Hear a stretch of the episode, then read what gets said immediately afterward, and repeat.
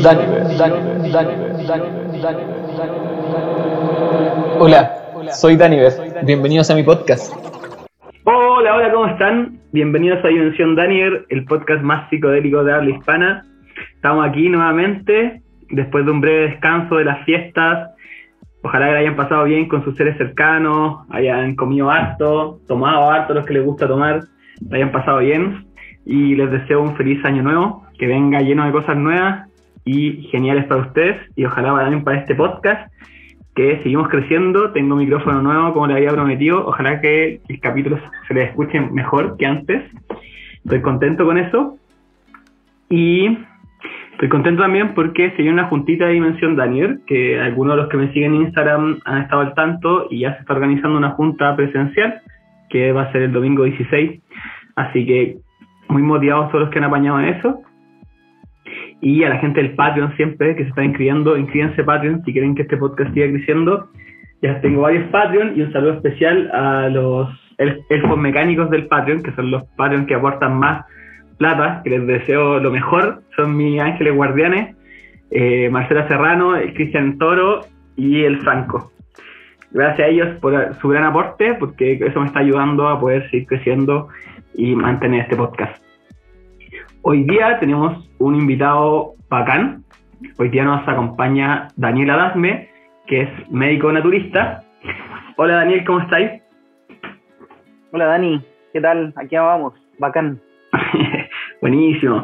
Oye Daniel, yo fue raro como te conocí porque me da, me da risa que yo te ubicaba por Facebook, pero en Facebook no tenía ninguna foto tuya y compartíamos memes y compartíamos la talla. Y yo sabía que teníamos amigos en común, pero yo no sabía que tú, quién tú eras ni cuál era tu cara.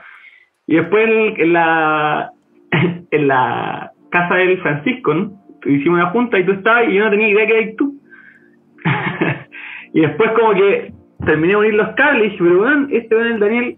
Y después te vi en Instagram, caché eh, tu Instagram y dije, no, ya voy a traer al Daniel al podcast porque hay harto conversar, hay un sentido del humor ahí que, nos, que creo que nos conecta.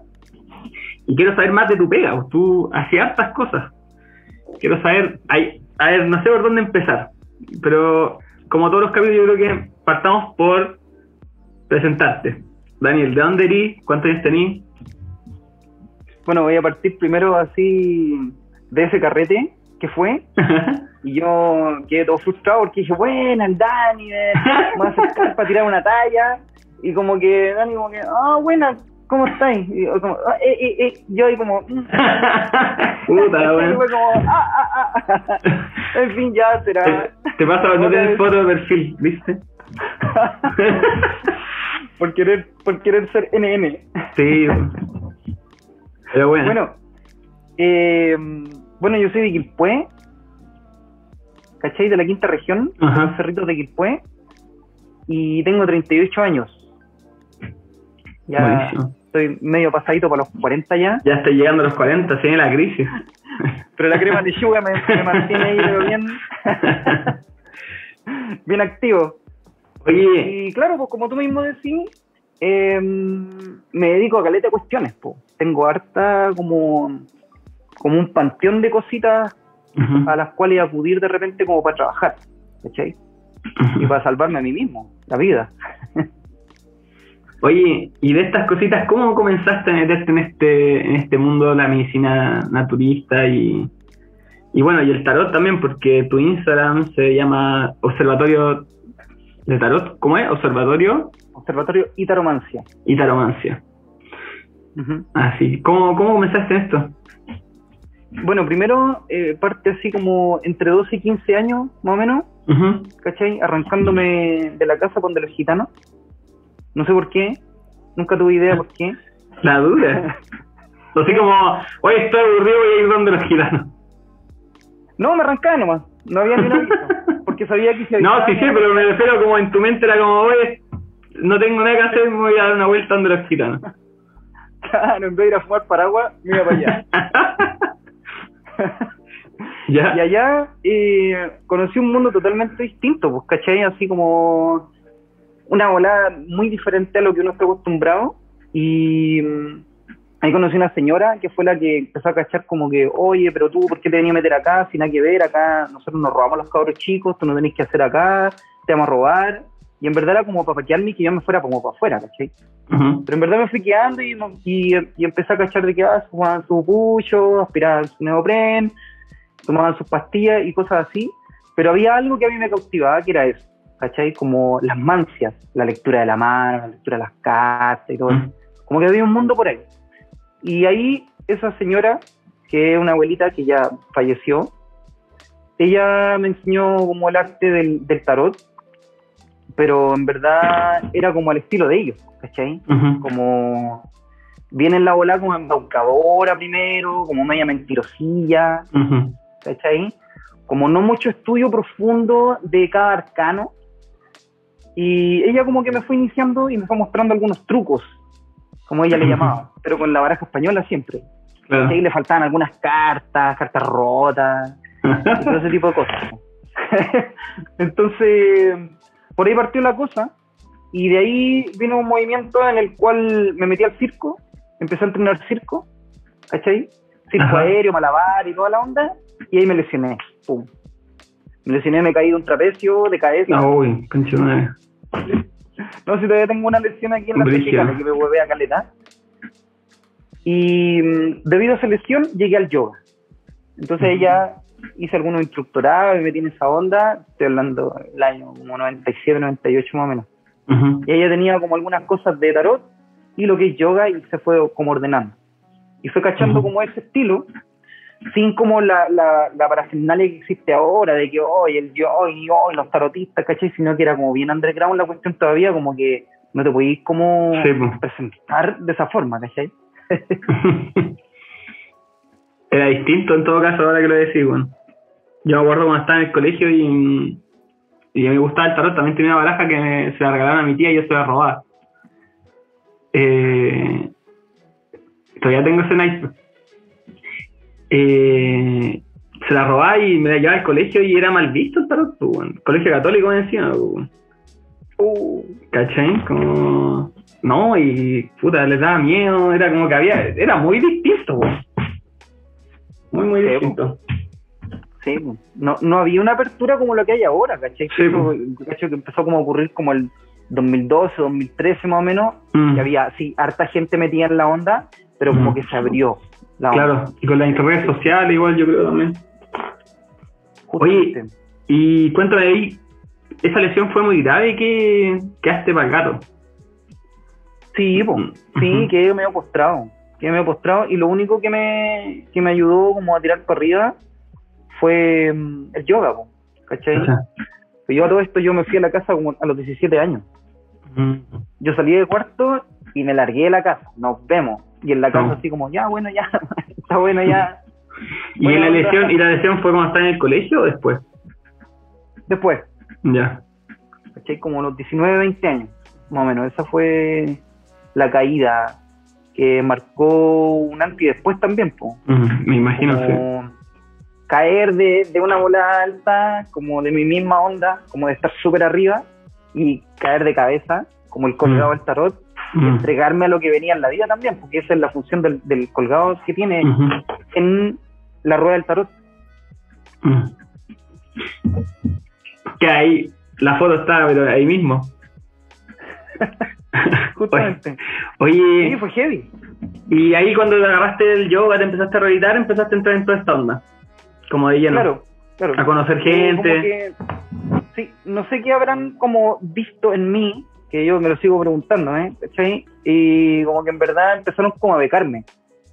Ajá. Como gente así que me conoció en el yoga, oye, ¿sabes qué? Anda a hablar con tal persona y podéis tomar tal curso gratis, así, pa, pa, pa, y, y empecé a sumarme.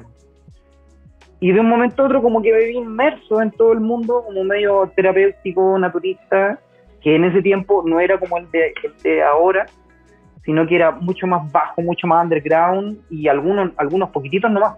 Y aparte que el conocimiento no era entregado así como tan abierto, sino que era como más cerradito. ¿sí Mm. o no? Entonces ahí mm, hubieron algunos estudios por aquí y por allá de varias cosas y fue una formación bastante larga, que obvio, todavía sigo como formándome, siempre. Y, oye, pero cuéntame un poco más de esas aventuras gitanas. ¿Cómo, ¿Qué pasó ahí de los 12 a los 15 años con los gitanos, weón? Aparte que te enseñaban tarot, pero ¿qué, ¿qué onda eso? ¿Cómo te recibió esa señora? ¿Por qué te empezó a enseñar? Aparte que estaba ahí todo el rato. Lo que pasa es que esta, esta señora, eh, primero que todo, ella como que me decía que no existía dentro de, de, de, de los lugares en los que ella habitaba, por alguna forma, porque no salía a la calle, no leía cartas a la gente, ¿cachai? Estaba siempre guardada en su, en su carpa. Y ahí como que de cierta forma como que embaucaba a la gente. Entonces ella decía que afuera no existía, sino que ella existía dentro de su carpa. Y que yo haya cruzado esos límites de chico, para ella era como, oye, ¿qué onda este cabro? Entonces, sin ella decirme así como, wow, eres, eres muy importante, eres una persona bacán, como que me dio la mano también. Y Ujú. empezó a mostrarme que en verdad el mundo gitano no es nada fuera de lo común, más que viven al, al- como al margen del sistema. Y las comidas y la onda de ellos menos drogados de repente, ¿cachai? Y como todo eso como normalizado, como que entraba el loco así todo fofiado y como, hola, ¿cómo están? Y hablando como medio raro, medio gitano, medio chileno, tirado en el suelo. Y uno ahí como normal le da como, como ah, ya, habrá que vivírselo nomás. Y la onda con esta señora es que ella me enseñó estas cosas, me enseñó a leer la mano, me enseñó a, a tirar las cartas del, del naipe español y que en verdad yo en este tiempo, ah, generando un estudio más profundo de todo esto, como que la señora no me enseñó nada, en verdad, pero me hizo como una introducción y me dijo, venga para acá, este mundo existe, claro. ¿cachai? Eso es. Por eso yo tampoco lo tomo como una maestra así como del tarot mismo, sino más bien es como una persona que me, que me metió para adentro. Ujú. Oye, siempre a mí me han llamado la atención los gitanos, la cultura gitana, yo no cacho mucho, ¿tú cachai más de la cultura gitana? ¿Y por qué conviviendo harto rato con. Ajá. Yo no cacho, ¿cómo, por qué son, por qué como que están al margen, por qué son nómades? Yo no cacho de dónde viene, cuál es la historia de los, de los gitanos, siempre me ha llamado mucha atención y sé que están muy vinculados al tarot como antiguamente, o, o se le relaciona al tarot y a todas las mancias.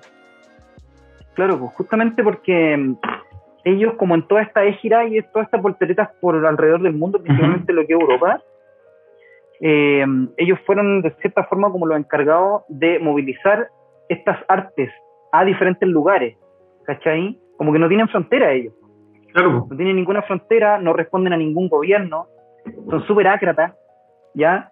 Sin saberlo ellos y sin decidir ser así, eh, y están súper marginados también por la sociedad, po, por el miedo, porque la gente les tiene caleta de miedo, mucho respeto alguno, o como que puta, me va a pillar una gitana en la plaza y me va a quitar hasta los calzoncillos, ¿cachai? Que eso es verdad, porque saben, tienen esa arte Sí, bueno. genéticamente.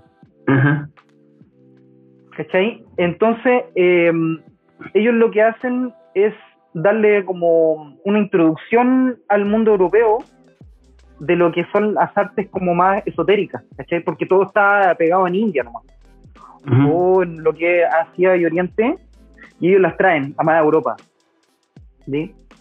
Y sin entregarse en una deidad ni una divinidad, nada. Claro. Pero siempre está como ese, siempre está ese, como ese lado medio trickster, ¿no? Como medio embaucador de, de las mancias, pues. Totalmente. Entonces, totalmente. como que es un pueblo como embaucador, o sea, a mí me llama demasiada atención. ¿Sí? ¿Y cuáles son sus orígenes? Yo no, no tengo idea. po. O sea, Bueno, llegan a de- Europa, pero no. vienen, de- vienen del oriente. Sí, pues vienen del, como del lado de India, Ujú. ¿cachai? Y también mismamente allá eran un pueblo errante, como que Mm. no pertenecían a ninguna casta en India, Mm. entonces eran, eran más bajos que los come perros, que los melechas, entonces eran como, ¿qué me están haciendo acá? Entonces eso fue como diseminado en distintos momentos, ¿cachai? De la historia, y ellos en verdad, yo me pegué unas vueltas por el mundo indígena también, y hacía como comparaciones yo, y decía, puta, estos locos son un tesoro, porque en verdad el mundo indígena de repente te encontráis con locos que ya son súper indígenas, tienen apellido indígena y toda la onda, pero se venden al sistema, pues, ah, ya vamos, a- vamos a, a meterle un proyectito, ¿cachai? Y toda la onda, pero los, gitanos no están ni ahí, po. no les interesa como los medios legales y los formatos legales de la sociedad, no les Claro. interesa.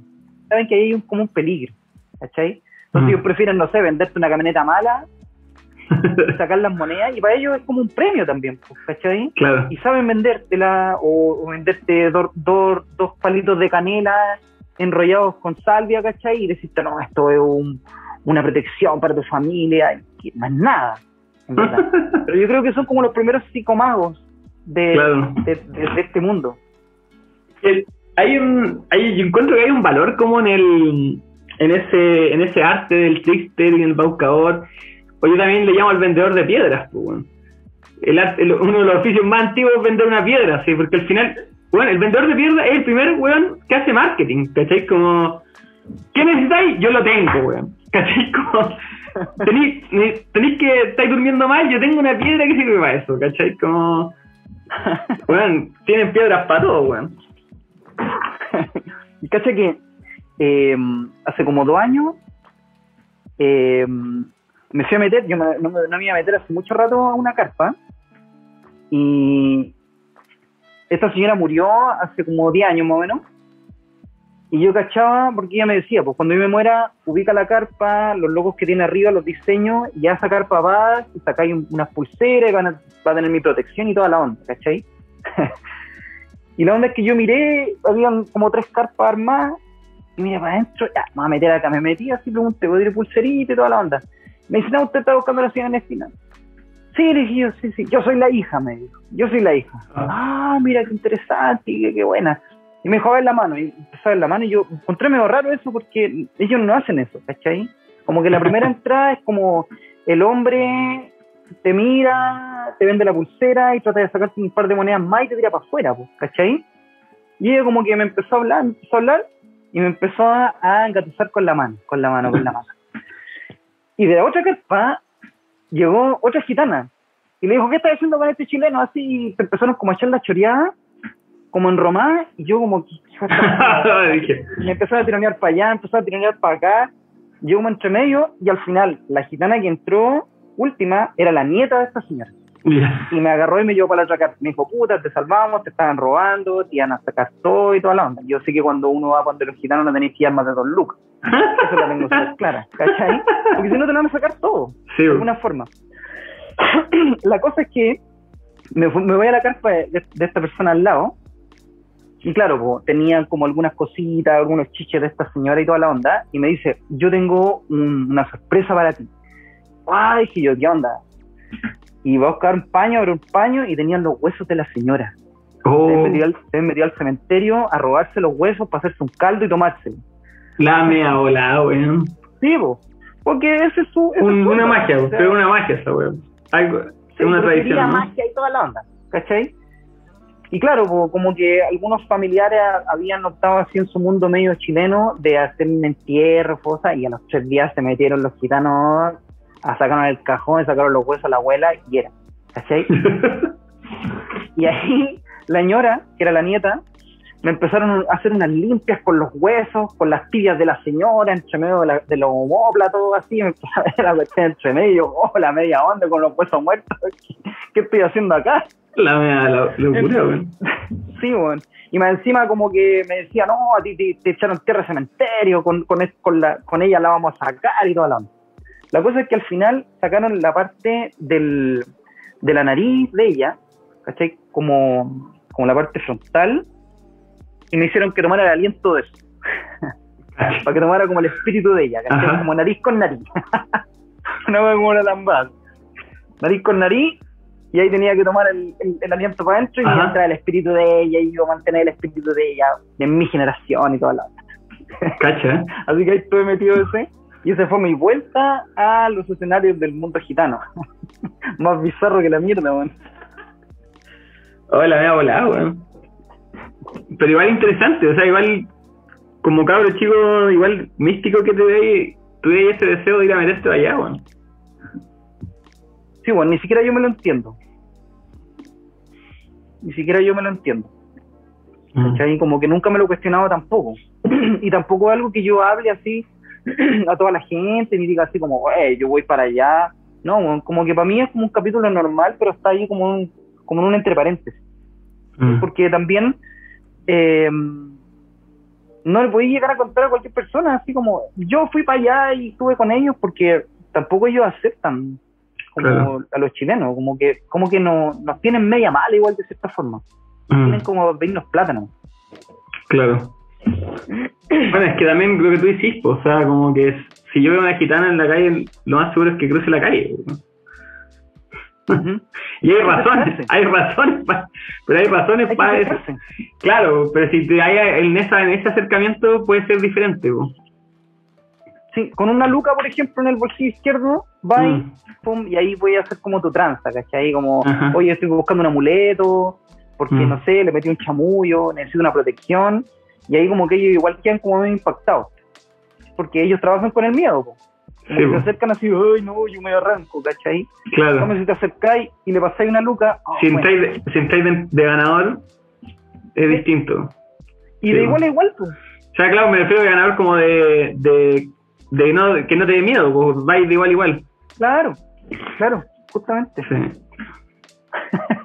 y cuando yo puedo, siempre, le- si, ando con alguna baraja, se las regalo, ¿cachai?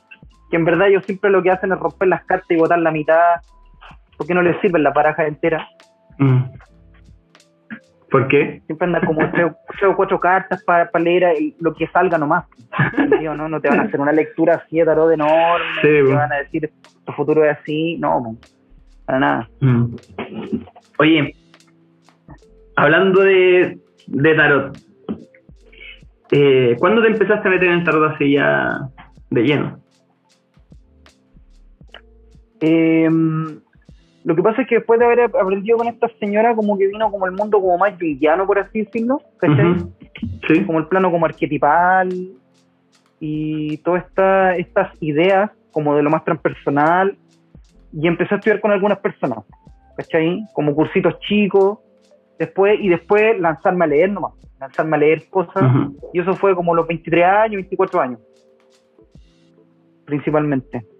Bueno. ¿Y ahí con qué más enganchaste? Eh, lo que pasa es que, como te estoy hablando de esos tiempos, no había mucha gente tampoco que enseñara, Ujú. ¿sí o no? Como que ahora, puta, en Instagram está lleno de cursos, Sí, cursos rápidos, ¿cachai? Y ahí, eh, después vino como todo lo que es la medicina natural, ¿cachai? Lo que son las plantas, lo que son las dietas, y todo lo que son las terapias manuales, por reflexología y todo el plano de, de- de atención, de rendimiento. Y junto con eso, aunado, el 2007 aparece el Cambó. Ujú. ¿ok? 2007 aparece la medicina del Cambó.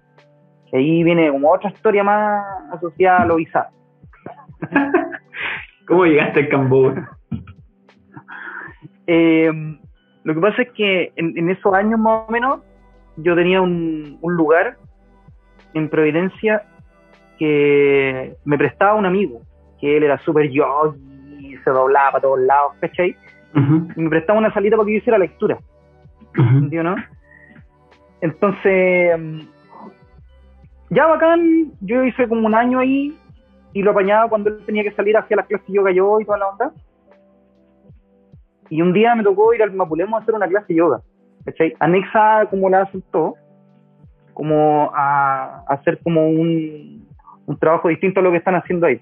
Entonces, eh, ubico un loco, ¿cachai? Que estaba ahí entre medio, que yo lo veía hace muchos años, y él se quedó después de la clase. Me dijo, buena, ¿cómo estamos? Y toda la onda. Y me dijo, oye, mira, sé que tengo una medicina súper buena y tenía un rapé. Ay, no callaba nada, no entendía nada. Y para mí, todo lo que fuera con la nariz tenía asociación a los jales, entonces, nada que ver. Entonces, no, él me explicó de qué esto, y el tabaco, el sagrado, y toda la bola. Yo no tenía idea de eso. Y a la vez me mostró el brazo y tenía uno, un- unas quemaduras. Y yo, oh, buena, bending, no sé cómo le han sacado esto. Me dijo, no, me habló el campo. Y me dijo, en Isla Maipo están viviendo los indios, tenéis que ir para allá, anda a limpiarte, vos estáis con atado y toda la. Y claro, yo tenía los caminos medio cruzados, no entendía por dónde ir, me sentía como medio cargado y toda la. Así que el loco me subió un rapé, fue súper bueno porque me subió poquitito. Y el día sábado yo estaba allá en Isla Maipo.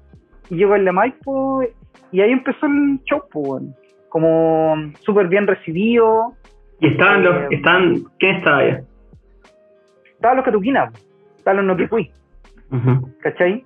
que era como las primeras veces que, que se abría el camino acá más abierto. ¿Cachai? Y mm, la recepción de los, de los cabros chilenos que estaban ahí, los que habían traído los indios, también súper buena onda. Y la onda es que fue un día sábado, yo purgué, fue maravilloso, me liberé y volví a, Santiago a hacer mi pega el día lunes. Y el día martes mi amigo me dice, oye, ¿sabes qué, brother? Se acabó el estudio, no hay más pega, tenéis que buscarte otro lugar, chao, nos vemos. Y yo así como, pero qué onda, el campo no abre camino, de que me están engrupando a mí, se me cierra más la bola. Así que en esa, llamo por teléfono al brother que está en el EMAIC y le digo, ¿sabes qué? Como que se me cerraron los caminos acá. Me dijo, vente para acá, te venía a vivir, aprendí. Así.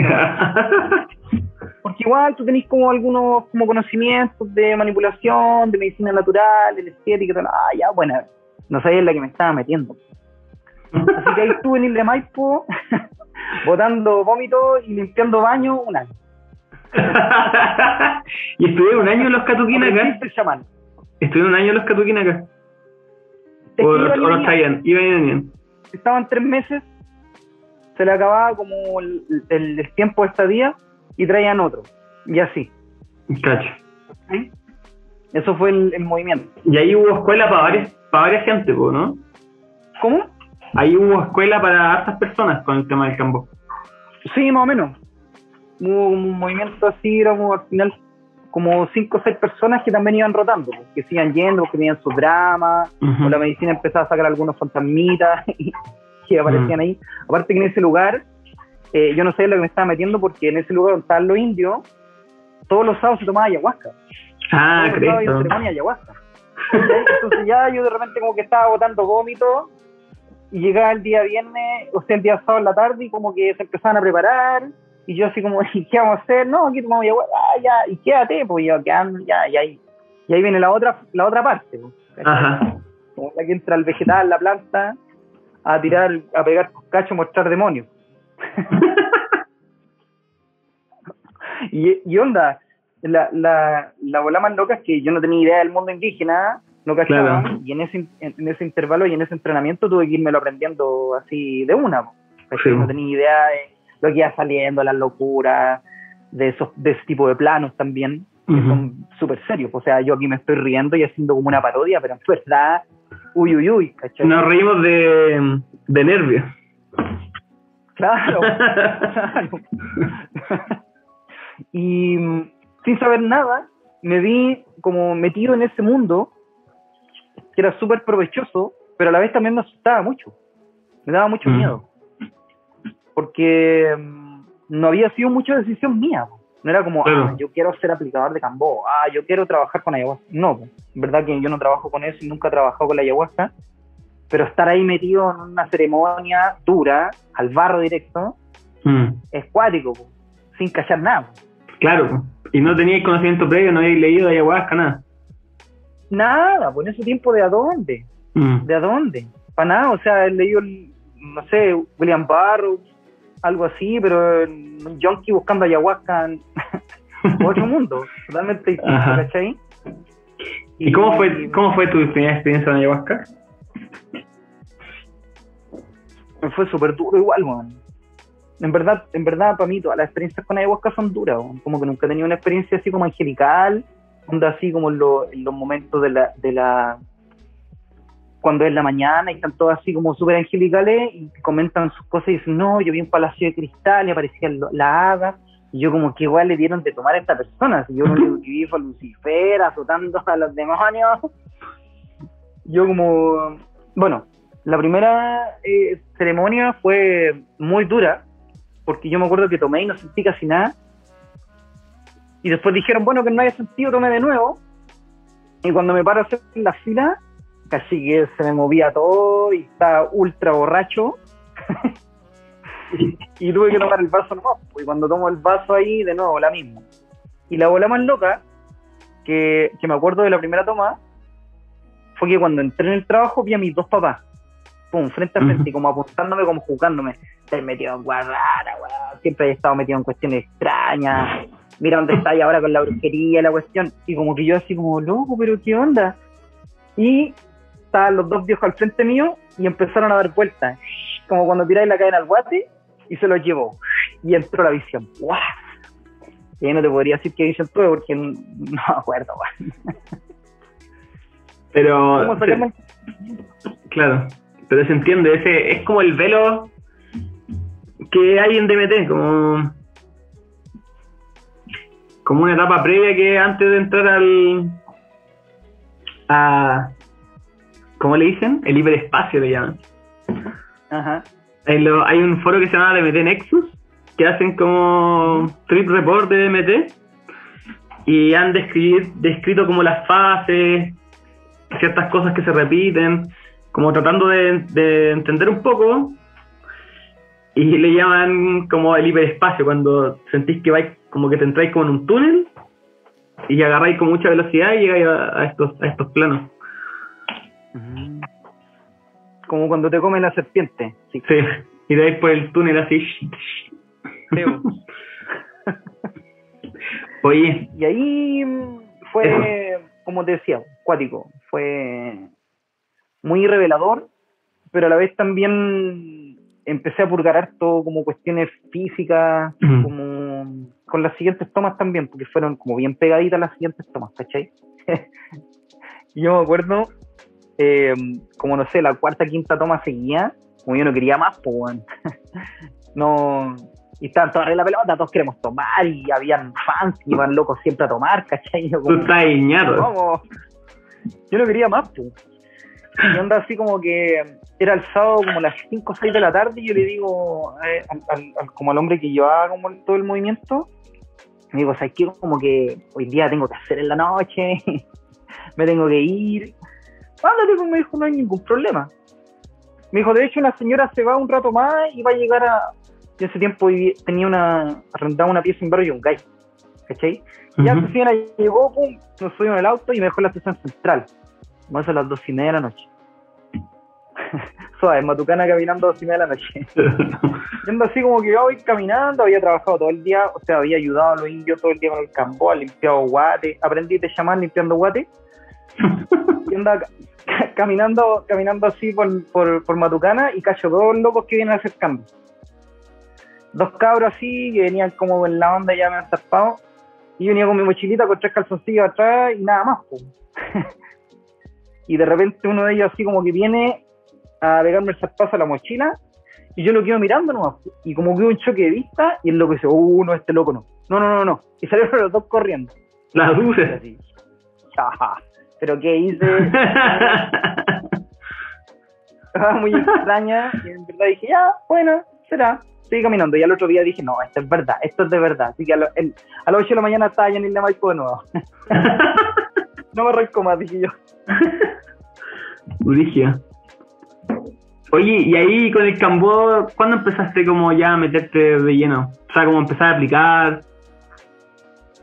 Eh, eso fue mm, dos años después de todo eso, ¿cachai? Como al rato después, como que mm, empezar ya a trabajar de lleno en la aplicación y cachar como intuitivamente cuántos puntos y toda la onda. Pero primero había que aplicarse harto uno. Claro. ¿cachai? Mucha medicina al brazo, así como colador. Y después venía como el, como el movimiento en el cual ya me pasan la paletita y yo poder hacer los puntitos, ¿cachai? Todo tiritón. Y ellos aplicaban. Y después de a poquitito fue ese movimiento. No era como tan rápido como ahora que vaya a la selva y te traes tus paletas y soy chamán, ¿cachai? Claro. Bacán igual, pero en ese tiempo era como más largo el, el proceso, que agradezco caleta en verdad. Sí, pues había un esfuerzo y un estudio de por medio. Sí. Ahora cualquiera trae Gamboy y aplica. Sí, pues, no, y venden, pues compré por Venden. el estrés, pues, weón. Bueno, Llega a la casa. te llega ahí con, a domicilio. Sí, pues. Dame, hola. Oye, y ahí cuando te metiste en el Cambó, me, me hay comentado que hay trabajado con temas de adicciones. El Cambó es como un... Estoy como en esa. Ya. Yo sabía que uno de las- una de los como gracias del Cambó es la es el tratamiento de adicciones. ¿Y cómo trabaja el Cambó en ese, en ese sentido? ¿qué es lo que... ha- Bueno, hay gente a lo mejor está escuchando, no tiene ni idea qué es el cambó. Contemos qué es el cambó, ¿no? El, el cambó es un, el, literal es el veneno de una rana, de la rana mono del, y en específicamente del norte de Brasil, que los noquipú y los catuquinas son los que reciben como la forma de aplicar. ¿Cachai? Ellos lo reciben en tiempos de revelación, Ujú. ¿cachai? Con qué liana quemar la piel, cómo eh, extraer la medicina del lomo sin que sufra porque es un animal sagrado, ¿cachai? Para ellos. Y después esto se fue como masificando por eh, las familias lingüísticas, que es la familia Pano, lengua Pano, que cruza como toda esa parte del Acre y llega hasta el Perú, ¿cachai? Y ahí se Ujú. fue masificando porque ellos lo fueron compartiendo por la lengua. Ujú. Miren, aquí hay una rana que canta de tal forma, ustedes la pueden ocupar también. Ah, buena. Y por eso empieza a generar como otras fórmulas en el cual amarran la rana a otras etnias, le pegan en la cabeza, la estresan, porque no Mm. tienen el conocimiento como antiguo que, que ellos son los que mantienen. El teléfono, pues siempre pasa que el mensaje va... Va modificándose un poquito. No, y las lucas, pues. También. pues. las lucas, pues. claro, pues vaya ahí, pues sacáis la rana y, pues, y toda la onda, pues. Y de hecho, rana igual al camboy, en, en esa parte de la selva hay como 50 iguales, cantan iguales. ¿Cachai? Entonces, el, el personaje que es el paletero, que es el que cosecha el cambo, es el que sabe. Sabe Mm. cuándo canta, sabe dónde está, ¿cachai? Sabe los lugares, sabe cómo llamarla, cantarle, para que Sí. empiece a soltar la secreción. Oye, Dice una onda súper bonita. ¿y esto cómo actúa? ¿Cómo actúa y por qué lo ocupan estas personas? En la selva principalmente lo ocupan como para el tratamiento de su dolencia, fiebre amarilla, una diarrea, eh, una enfermedad mal cuidada, una picadura de insecto, ¿cachai? Y como en el plano como mucho más eh, místico, por así decirlo, ellos lo ocupan para sacarse algo que ellos le llaman la panema.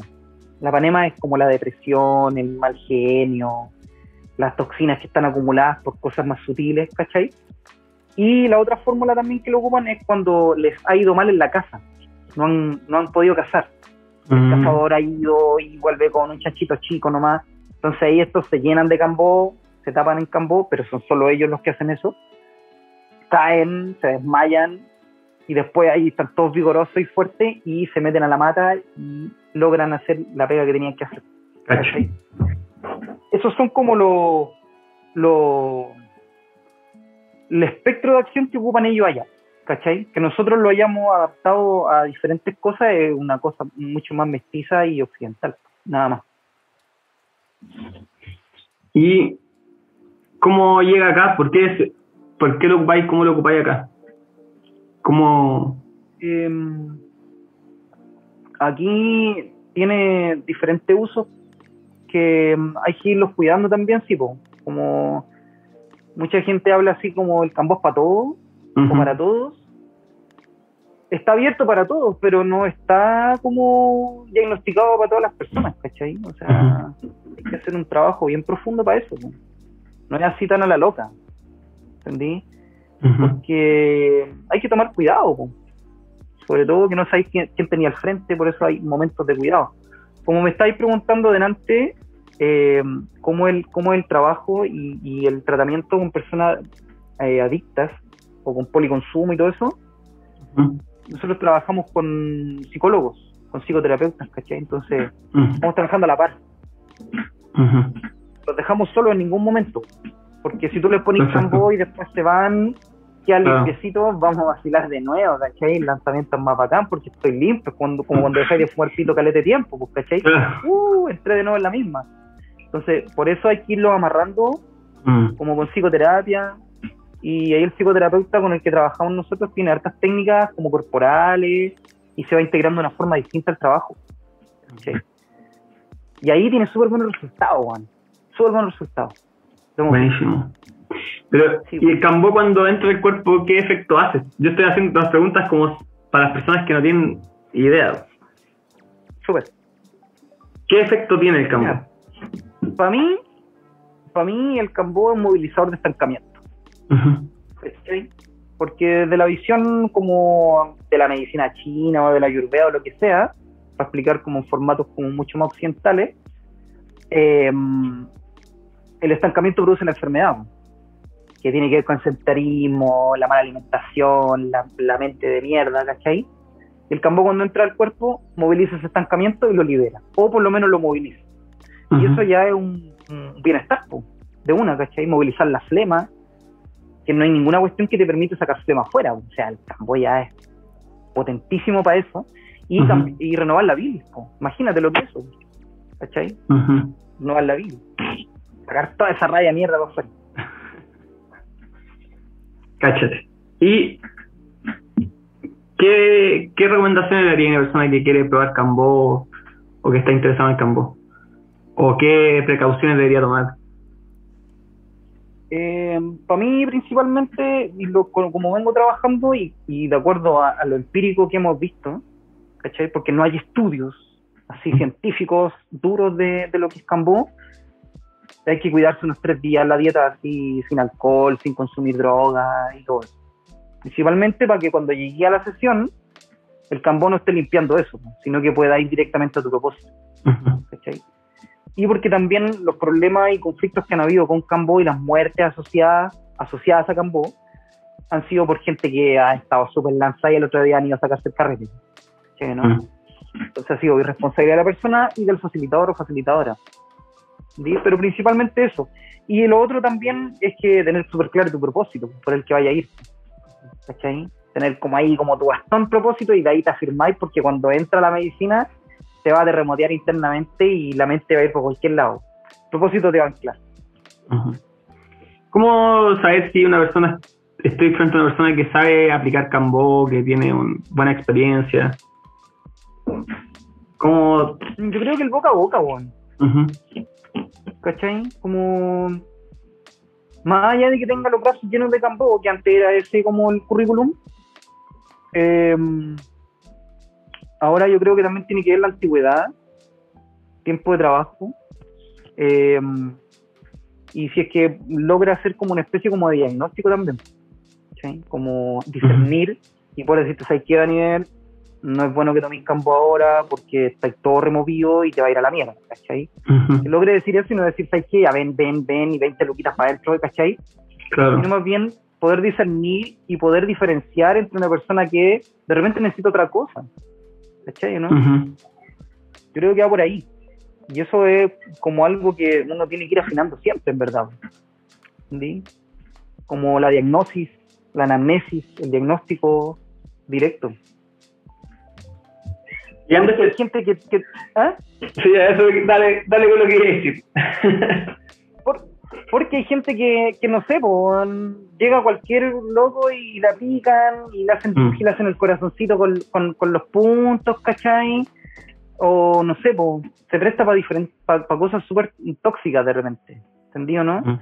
Y yo creo que algo súper interesante que podrían como preguntar también es de dónde traen el campo. Mm. ¿De dónde lo traes? ¿Conoce a la persona que lo está cosechando? Porque mm, más que asociado al paqueo, sino más bien tenéis que cachar que te estáis poniendo en el cuerpo. Mm. Porque como te decía antes, o como les decía antes, eh, hay ranas súper parecidas y son hiper tóxicas. ¿Cachai?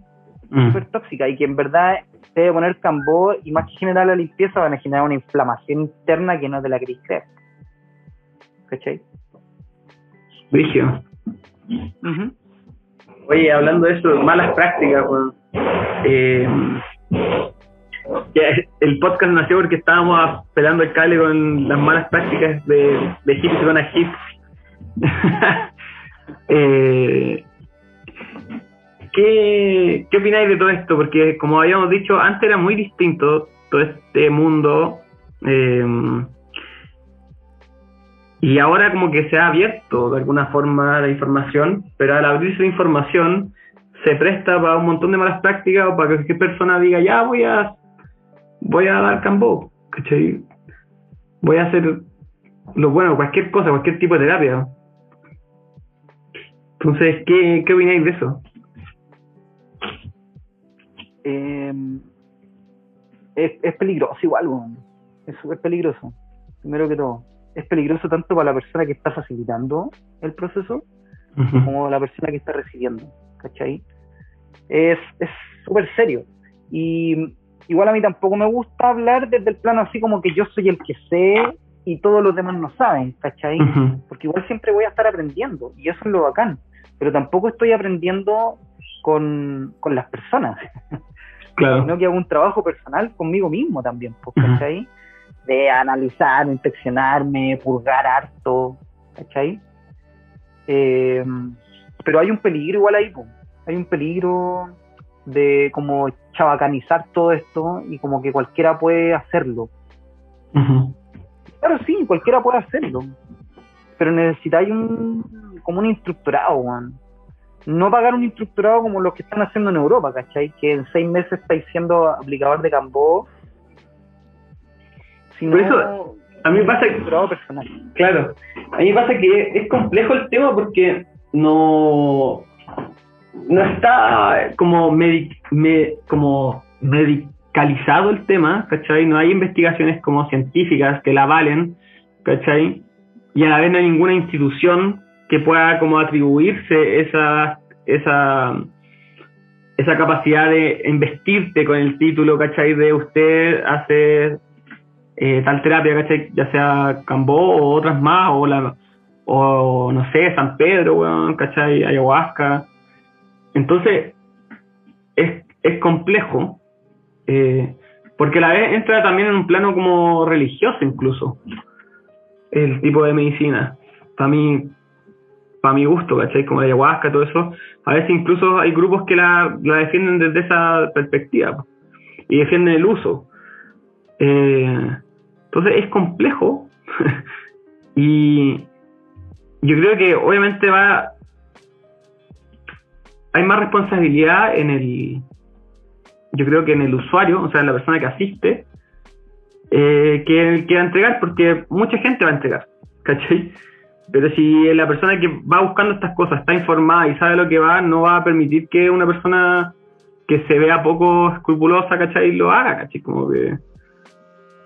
Yo creo que ahí, por ahí podemos, bueno, parte del podcast eh, informar este tipo de cosas y, y poder generar ese filtro en las personas. pues, para que no vayan ahí a, a, a, a, weón, a poto pelado, ¿cachai? Como a meterse. Creo también que es súper importante el punto que estáis, que estáis tocando y también como la pinta que tiene el personaje, ¿cachai? Mm. Porque de repente muchos fuegos artificiales, muchas chayas, Mm. mucha cuestión encima, mucha pulsera, mucho collar, como que en verdad, ¿para qué? Bueno, en la, en la naturaleza los, los animales que se tienen muchas chayas son venenosos normalmente. Digo, ¿no? Entonces, yo creo que por ahí va también. Y como el presentarse como, por ejemplo, yo no me hago propaganda. Mm. Ninguno de los dos Instagram, ¿cachai? Pues como que me da como, como vergüenza. Mm. Sí, como... Porque desde dónde me voy a hacer la propaganda, o sea, vengan ande- donde mí, ¿cachai? Y vengan a hacerlo. Como que Mm. no podría. Encima yo no puedo vender como la sanación que le llaman o la cura, Mm. porque eso está como medio prohibido también, por no poder estar vendiendo algo así, Claro. porque vaya a estar engrupiendo gente, Sí, pues. ¿cachai? Yo como cure ese alcoholismo. Claro, yo principalmente con el tema, hay, hay un mito, por ejemplo, del Cambó que dicen, eh, el Cambó fortalece el sistema inmunológico. Yo digo, ¿de dónde sacaron eso? ¿De dónde lo sacaron? O sea, para mí eso no existe. Porque Ujú. muchas veces tú le pones Cambó a una persona totalmente sana y se enferma. Mm. Y se empieza a enfermar, y se empieza a enfermar, y se empieza, porque empieza a soltar, empieza a soltar. Si tú estás vendiendo un tema así, como que te va a fortalecer el sistema inmunológico, según la visión occidental, es que ponerte Cambó y quedar brillante, po, con Claro. una aura así verde o morada, y no te va a entrar ni un bicho en, en todo el año, ¿cachai? No Claro. puede vender así. Entonces hay que ser muy cuidadoso también, Mm. yo creo que es un filtro bueno también, cómo están vendiendo el producto. Buen, buen filtro, bueno, sí. Sí. El, con la apariencia, Mm, cómo lo venden, Claro. por ahí. Sí. Eh, estaba escuchando un podcast el otro día sobre marketing y charlatanes y estafas piramidales. Y hablaban un poco de eso, pues, que estos grupos o estas personas siempre te venden lo, la solución, ¿cachai? Como lo milagroso, como ser tu propio jefe, ¿cachai? Y invierte y ganan tanto, ¿cachai? O te venden el tema de emprender como si fuera algo súper glamoroso, así bacán, y no te dicen todos los, los las dificultades y todos los problemas que pueden surgir de emprender. Pues, Entonces, eh, ocupan, como tú dices, la misma táctica, te venden como la solución, el milagro, pero no, no te venden, no te dicen la, todas las aristas que tiene el tema. Pues, Justamente. Buen filtro. Y también va de la mano con eso, pues como muchas veces venden el cambó como la panacea para todo. Mm, Como que te va a curar todo, te va a solucionar todos tus Sí. problemas y vaya a ser por siempre sano. No es así, weón. No. O sea, yo desde, desde mi experiencia personal, como que no es así. Conmigo mismo, ujú, con las personas. ¿Cachai? Claro. No lo veo El- con el Pancho hablamos lo mismo en el primer capítulo que el hongo es lo mismo, po. o las medicinas en general como el San Pedro, la ayahuasca. Cualquier persona que te lo venda como la solución a todos tus problemas no, no lo es. y, No. la- y es un peligro la persona que está diciendo eso. Porque o es ignorante o tiene malas intenciones. No hay, no hay, no hay otra, otra opción, pues, weón. Justamente. Y, y de hecho, yo creo que es súper interesante como observar el mundo indígena, Mm. cómo ellos lo toman también. No es una ceremonia hermosa, ¿cachai? No, como que están ahí, el otro lo quema y buchea al lado. Y muchas Ujú. veces te, está bucheando el otro ahí y se van. Yo me acuerdo una, una toma de, de Cambó en, en, en la selva, estaban jugando a la pelota los indios. po. Ujú. ¿Cachai? O sea, no era nada así como, oh, está el chamán, está el payé al lado mío y me está cuidando. No, loco, o sea, vos vela. Esa es su fórmula. Nosotros tenemos que adaptarla acá, claro. Tratar de que la persona no se haya de cabeza al suelo, principalmente. Tratar también de no poner una macrodosis para que quede la. Digo, ¿no? Es, es mucho cuidado. Claro. Es como ti, un poco de intuición también. Tema, volviendo al tema esto de lo, de estos seres que se disfrazan, eh, yo creo que también otro otro tema es la el ¿cómo se llama esto? Como los títulos que se atribuyen títulos, weón. ¿Cachai? Como soy chamán, no sé qué, soy chamán de la luz, soy no sé cuánto. Y normalmente en el mundo indígena esos títulos no son autoatribuidos, pues, weón. Esos títulos se les dan, la comunidad se los otorga por, por el trabajo que están haciendo o lo que han mostrado, el camino que han recorrido. La comunidad empieza a nombrarlos así, a llamarlos así, pero no es como que alguien pueda darte el título, decirlo o, o autoatribuirlo. No, po. De hecho, Entonces- a mí nadie me ha dado permiso en la. Sí, po. porque los permisos no los dan. O sea, en ningún momento un, un indio llega y te dice, para Ujú. usted, usted es aplicador. No, en ningún momento, para nada. ¿Cachai? Entonces ahí está el doble filo también. Y eh, con lo que decís tú, eh, volvemos al principio, volvemos al principio del podcast, en el cual yo me presenté como médico naturista, y en verdad yo no soy médico. No. pero es como para resumir todas las cosas que hago, me presento así al final. Y de hecho, en reuniones familiares o, o- o con gente que no conozco, me dicen, ¿yo tengo que dedicar? Y no, yo soy conserje, para, no estar como dando como la larga, yo hago esto, para empezar a preguntar, ¿cachai? Entonces, me atribuyo un título que no es mío, ¿cachai? Pero es como para englobar todo. Pero, volviendo y resignificando lo que estáis hablando, claro, o sea, cualquiera en este momento es chamán. po. O sea, Ujú. trae una botella de ayahuasca a la selva y la logra, pues se compra un Claro. pedazo, cinco, cinco plumas y vamos, vamos, Ujú. ¿cachai? Es complejo eso. Súper Sí. complejo, weón. Bueno, y- o esto así como sánate en tres días de todos tus problemas de depresión. Encontré la fórmula. Hay un, hay un loco, un tipo que se llama Chris Angel. 11, 11, una wea así. Ese me daba vergüenza, weón. Conche su madre, hermano. Yo no puedo verlo mucho rato porque me da así dolor de guata. Eh, pero le he cachado una weá así como. Eh, como encontré la fórmula sanadora y he sanado a muchas personas de la depresión, weón. Y bueno, no sé, de más, pues igual tiene su público, hay gente que realmente lo ha apañado, pero puta, para mí suena muy sospechoso, weón. Weón tiene 33 mil seguidores. Sí, tiene mucho público y. Y heavy, en volar, y en volar el loco la encontró de verdad y nos estamos perdiendo el Mesías, pero weón, Claro. Está sospechoso, weón. No, raro, weón. No sé, así mismo weón el que parecía llorando el otro día, así como, gracias por confiar en mí. Como que, ¿qué? ¿Cómo esta gente no tiene pudor, weón?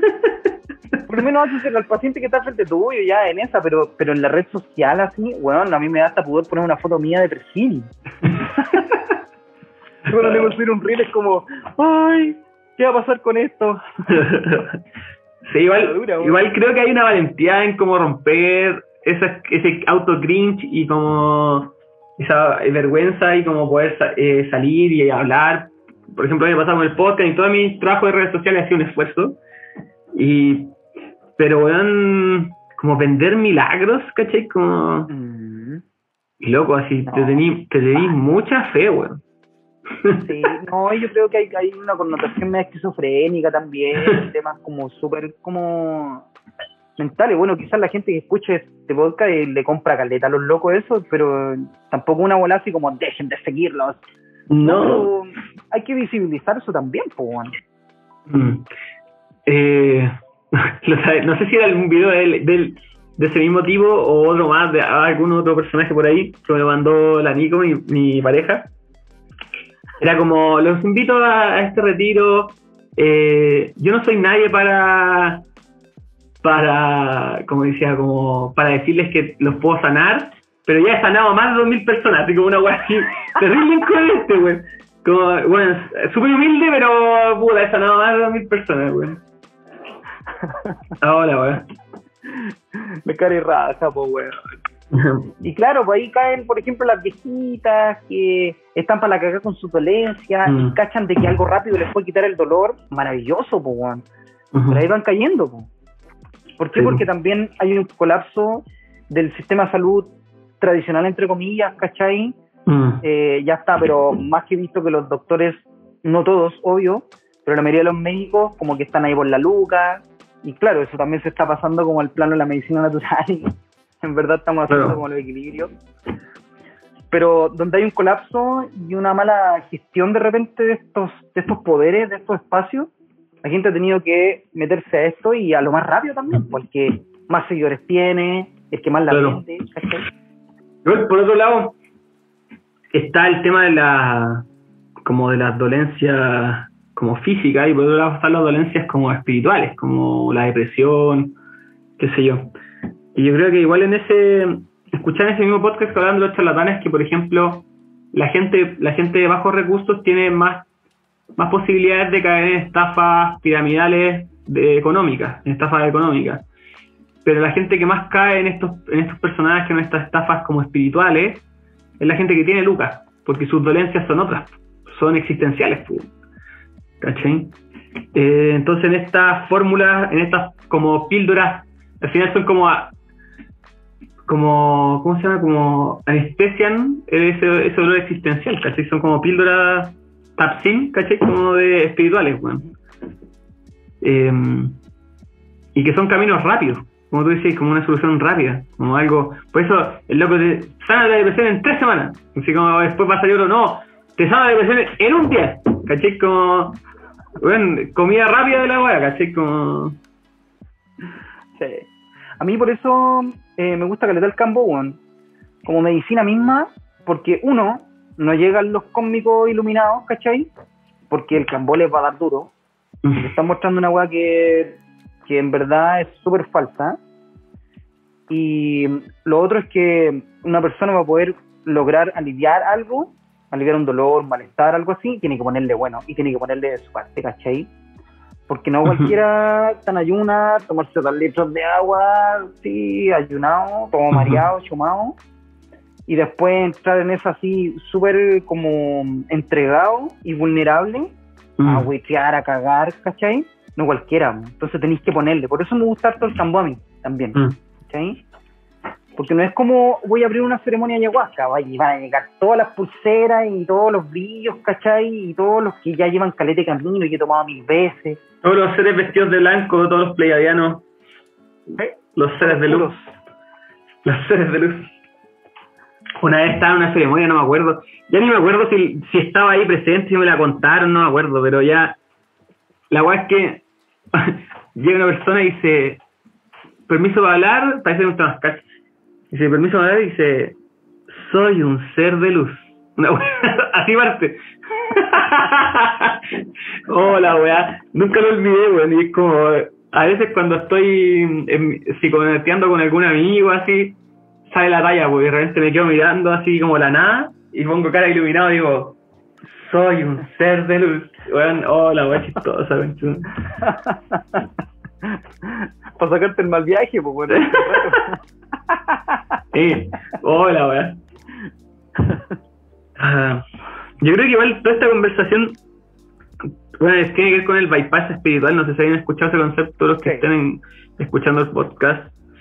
Eh, lo hablamos con el Felipe Loctrópico también, que al final el bypass es como separarme o apartarme de todo lo que no me gusta. Es como soy un ser de luz, pues, weón, ¿cachai? No, no hay oscuridad en mí. Soy un ser de luz, ¿cachai? Eh, soy, me visto de blanco porque el, el blanco representa los ser de luz, hablo bonito, hablo despacio, así, amorosamente, porque no puedo gritar. No puedo decir grabado, ¿cachai? Ojalá no me tire ni un peo, weón. ¿Cachai? Entonces, como lo que tú decías, el cambó es todo lo contrario, pues, es hacerse caca, vomitar, ¿cachai? ¿Sí? Estar hasta el hoyo. Entonces, Vulnerable. eh, sí, pues, real, ¿cachai? Sí, real. Y mm, bueno, ahí de nuevo, volviendo al tema de cómo identificar a estas personas, hay muchas, ¿cachai? Como si esa persona todo el rato trata de mostrar como lo luminoso en él, espérate tantito nomás que te muestre lo, lo que está ocultando, weón. Porque normalmente eh, eh, la- esas polaridades se extreman, pues, weón. ¿Cachai? Volviendo a, a lo junguiano. Ojo, también, por ejemplo, ajá, ojo también de que mucha gente, eh, como volviendo de la selva, en la cual la selva se lo hicieron cagar, principalmente los indios para reírse de nosotros, se cagan de la risa, De más, eh, y, lo- y- y los macro dosificaron de Cambó, llegan con esa con, con esa visión, pues, ¿cachai? que son secos. Y yo he visto, Ah. weón, a las abuelitas de repente que le han puesto 15 puntos, weón, y la abuelita hinchadísima que no quiere volver a tomar campo nunca más. Mm. Ahí está la otra parte también, pues primero estábamos hablando de la hipervulnerabilidad de una persona de que ah, se entrega y el malestar y el vómito, pero también está la otra parte del cuidado de la dosis, ¿cachai? En el cual tampoco podí generar que una persona se dé vuelta en el proceso porque no va a volver más tampoco. Y de repente la medicina les podría haber hecho súper bien. Entonces, viene esa idea también instalada en el que hartos puntos, la mano llena de rapé para verte Mm. vomitar y todo mareado. Weón, hay que cuidar la medicina, ¿cachai? No Mm. es llegar y pasar la frontera y traer. Los pagos culiados en la frontera son bestias, pues, bueno, y lo sabemos, ¿cachai? La aduana, el SAC, todo eso, bueno, ¿eh? Entonces no es así nomás. Hay que cuidar también, cuidar a la gente, cuidarse uno mismo también. Entonces es un tema súper delicado, bueno, a pesar de que estáis trabajando con una medicina que es súper como bizarra, por así decirlo, hay que ponerle sus espacios también. Ese otro punto también. Yo creo que igual ahí va como con el tino, ¿no? Y con hacer, querer hacer bien la pega al final, pues. Pero claro, si la si al final lo que estáis buscando es pasar la cuestión y, y sacar las lucas, irte, que, que se metan nomás todo lo que quieran meterse. Oye, yo hablo, estoy hablando así porque me acordé de una experiencia que tuve en Temuco y estaban haciendo San Pedro y bueno, San, me dieron San Pedro, sacaron un pito, después me dieron Wilca y después me dieron DMT de sapo, me dieron, eh, ¿cómo se llama? El Bufo. son bufo. Hermano, obviamente, yo debería haber dicho que no. Pero como soy un chancho de mierda, le dije que sí a todo, pues, weón. ¿Cachai? Dije, ya, ¿cuándo va a tener la oportunidad de tomar bufo? ¿Cachai? Ya estaba en San Pedro y venía la whisky, venía el bufo, ya, voy, voy. Me tosté. Ni con... Ah, bueno, tostadísimo. Eh, bueno, y de hecho de, de esa experiencia surge también la idea de hacer podcast para prevenir a la gente. Ujú. Eh, porque creo que es importante, weón. ¿cachai? Por todo esto que estamos hablando, es súper importante. Por suerte yo creo que, que, que he parado, porque la experiencia fue súper fuerte. Eh, me sostuve ahí de lo que pude. Y, y des- después eso se fue decantando, pero quedé con crisis de pánico como un año. Que me Wow. venía, me venía, igual yo tengo, me considero una persona que relativamente me conozco, tengo experiencia, ¿cachai? He ido a terapia, eh, he vivido weas como experiencias de trance fuerte y no sé, conozco cómo se puede poner la wea.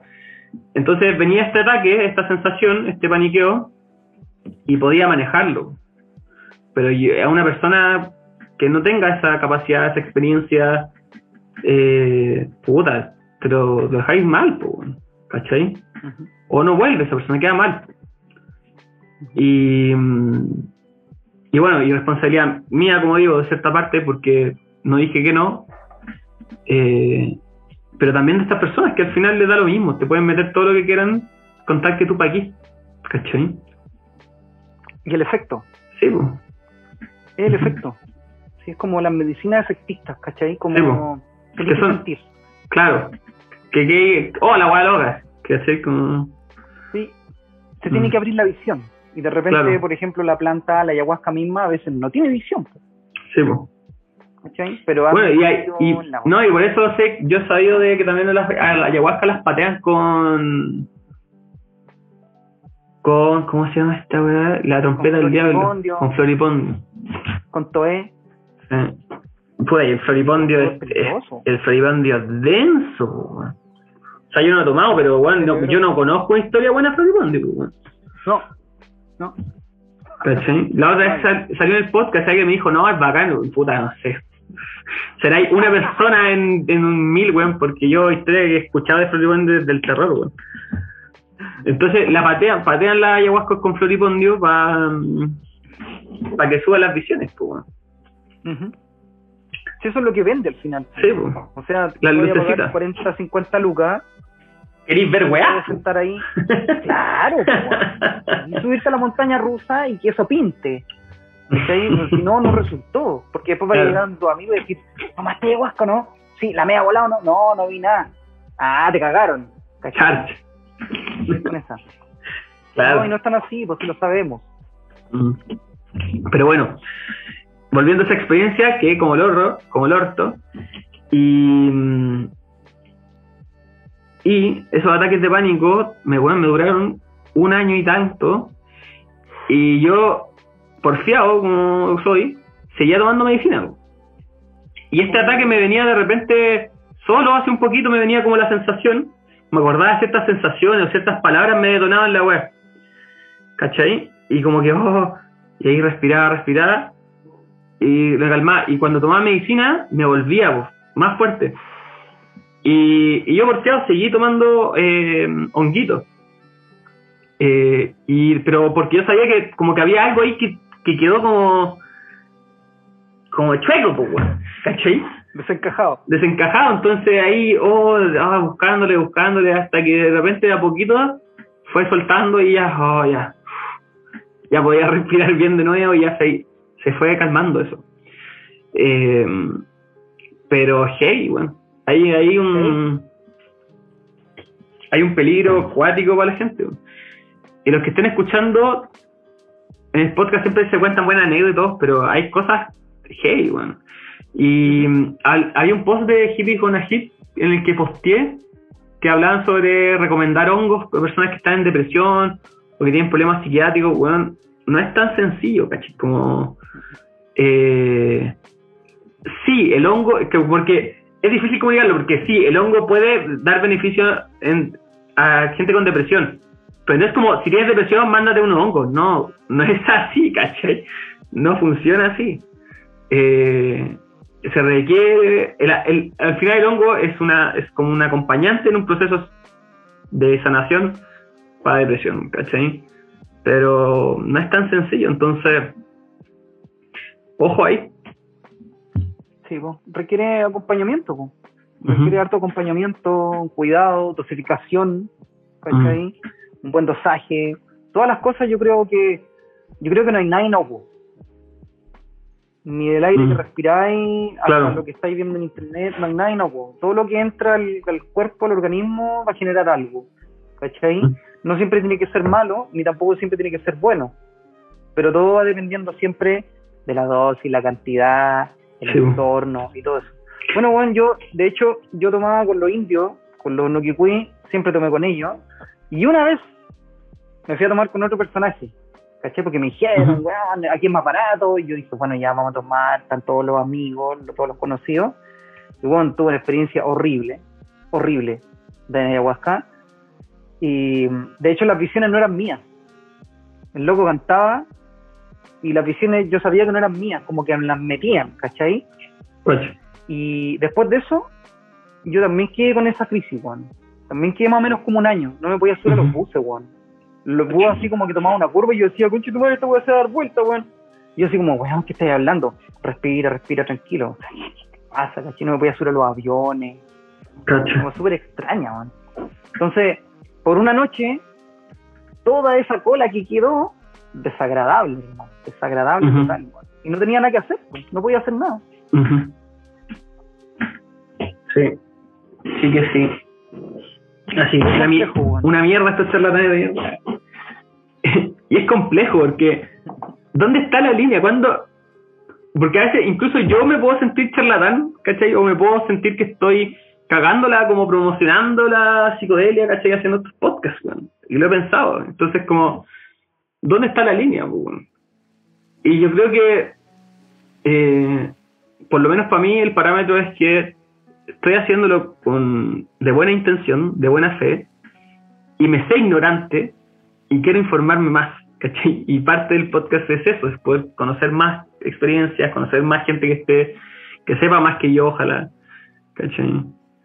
Eh, Bueno, de hecho, yo, yo te, como que menciono siempre eso, que de cierta forma me carga dedicarme a lo que me dedico, sobre todo en este tiempo en el que está todo esto como abierto, Mm. encima están funando como todas estas personas, o sea, me, me dedico a leer tarot, ¡ah, cacha, weón, otro más! Yo estudiante de astrología, ¡ah, mira la weá, también súper chanta, pseudociencias! Entonces, es como medio complejo, y muchas veces digo, weón, ya no quiero hacer más esto, pues digo, puta, quizás estoy metido acá como para poder hacer buenas prácticas, principalmente, y al grupito chiquitito de gente que atiendo, que haya un buen resultado, claro. que principalmente yo atiendo como me gustaría que me atendieran a mí, Ujú. nada más que eso. Claro. Sí, es heavy. Yo en cualquier, yo siento ahora que con que en cualquier momento me van a funar el podcast. ¿no?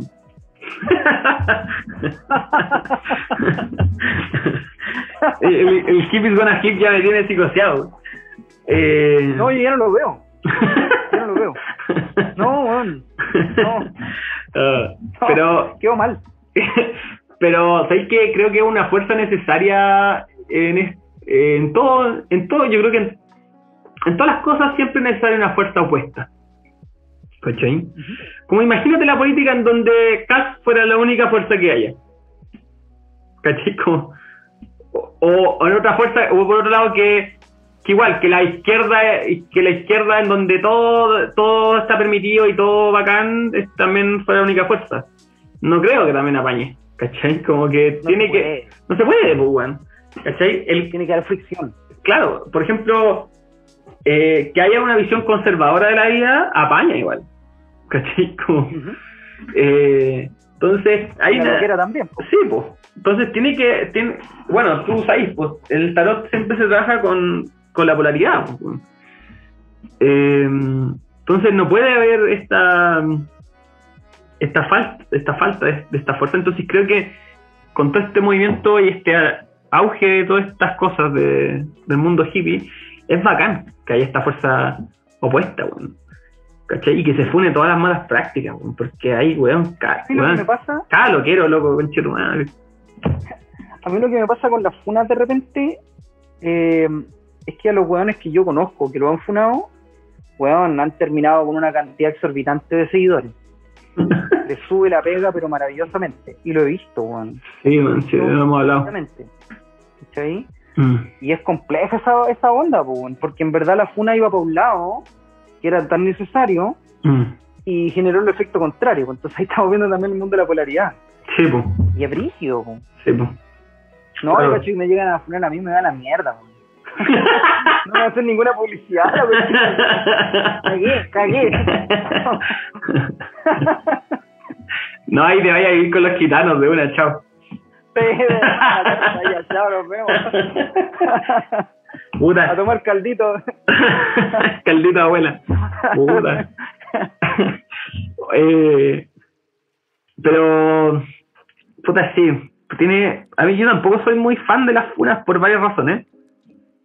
Pero, bueno, si no es la funa como, como informar, hacer esa, esa contra, contrafuerza, ¿cachai? Pero sí es verdad lo que pasa, como lo que tú decís, porque a veces un- no hay mala publicidad. Ese es, se sabe esa frase, no hay mala publicidad.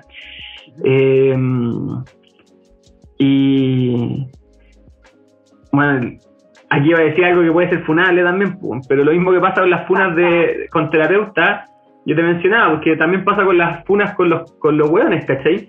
Que un hueón se sabe que está funado, la- una chiquilla sabe que está funado, weón, y igual se va, se va a meter con él.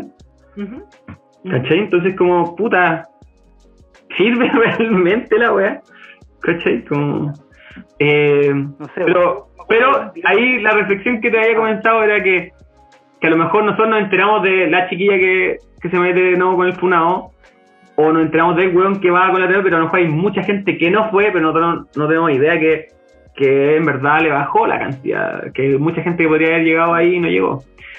Eh, pero sí, pues, está lleno de, de charlatanes funados ya, weón. Y siguen, Sí. siguen haciendo la weá.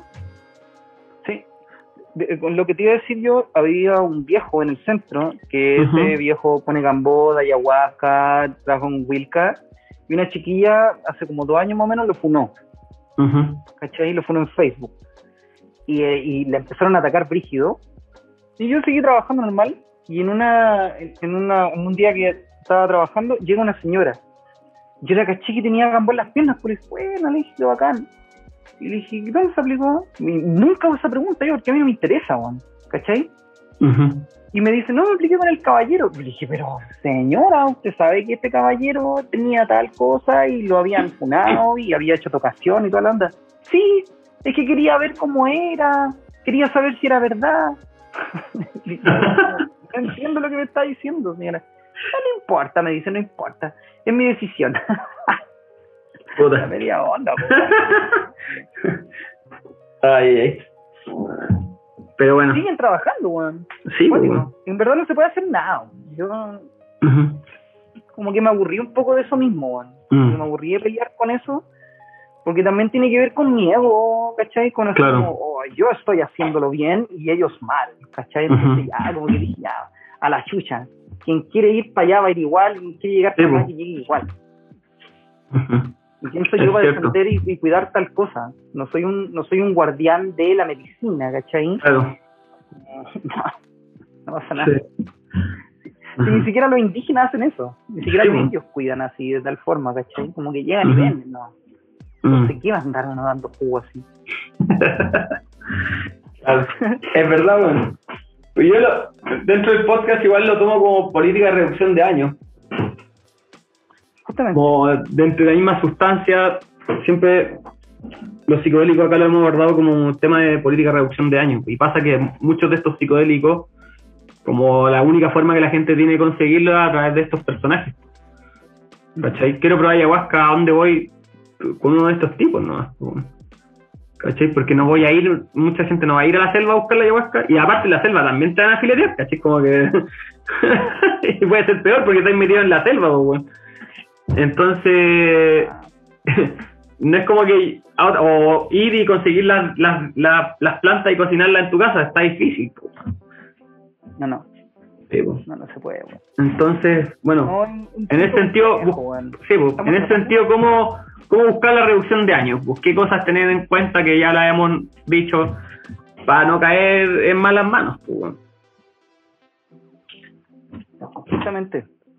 Pero igual de repente es bueno como sacarse la chucha también, pues. También. Para pues. andar vivo. O sea, Sí, gente po. que puede escuchar este podcast o mil podcasts o millones de experiencias le pueden contar, que igual se tiene que sacar la chucha y vivir esa experiencia y decir, Claro. la guay nunca más eso. Mm, ¿cachai? Sí. Tiene que ver con ese tipo de cosas. Y aparte yo creo también de que hay medicina para cada persona, hay Mm. facilitadores para cada persona, hay embarcadores para cada persona. También. Bueno, y volviendo al tema, volviendo al tema del embaucador, me encanta ese mm, ese personaje, weón. Y creo que el embaucador, como tú dices, cumple un rol igual, pues. ¿Cachai? Que, que te caguen tiene un, un rol, ¿cachai? Te está, te está mostrando algo de ti. Una carencia, ¿cachai? Una, una falencia. ¿Cachai? Como... Porque al final te están vendiendo lo que tú necesitas, lo que te hace falta, o tú crees que te hace falta. ¿Cachai? Eh, por ejemplo, a mí un terapeuta me vendía todo el rato eh, mi falta de, de concretar, que no concretaba ningún proyecto. Entonces con eso me vendía terapia. ¿Cachai? Como me llevaba con eso, ah, me- no, como no concreto, y me, y me, y me, me embaucaba todo el rato con palabras que tenían que ver con eso. Entonces, paga, paga, paga. Entonces, al final, en algún momento me doy cuenta, weón, eh, ¿quién soy yo? ¿Cachai? Como, ¿qué es lo que tengo que hacer? ¿Cachai? Como, bueno, estoy puro jugando. Si quiero concretar algo, tengo que hacerlo a mi pinta, ¿cachai? No tengo que seguir escuchando a otra persona. Que esa es la energía masculina, que es el, el bastón, ¿cierto? Guiándolo al tarot. Entonces, y lo otro es, ¿de dónde vengo yo? ¿Cachai? Este, este personaje, este ser terapeuta, ¿cachai? ¿Qué ha hecho en su vida? No mucho, ¿cachai? No ha hecho mucho. ¿Quién es el ser más próspero que yo conozco cercano a mí? Que tiene mayor capacidad de concretar. Mi abuelo. ¿Cachai? ¿A quién tengo que escuchar yo? ¿Al terapeuta o a mi abuelo? Y para mí fue claro, pues. ¿cachai? Mi abuelo tiene la llave para mi prosperidad, ¿cachai? Me lo ha dicho de todas, formas posibles, pues. Entonces, rompo ese hechizo, ¿cachai? El embaucador te está eh, todas estas estafas, todas estas cosas te están vendiendo lo que te hace falta, lo que crees que no tienes. Y normalmente lo que eso que no tienes, es- lo tienes, ¿cachai? Como está por ahí. Es como la, el cuento ese de la rosa de- del arcoíris o la rosa de los siete pétalos, no me acuerdo. Que viaja por todo el mundo la pendeja buscando la weá y al final está en el patio de su casa, ¿cachai? Como...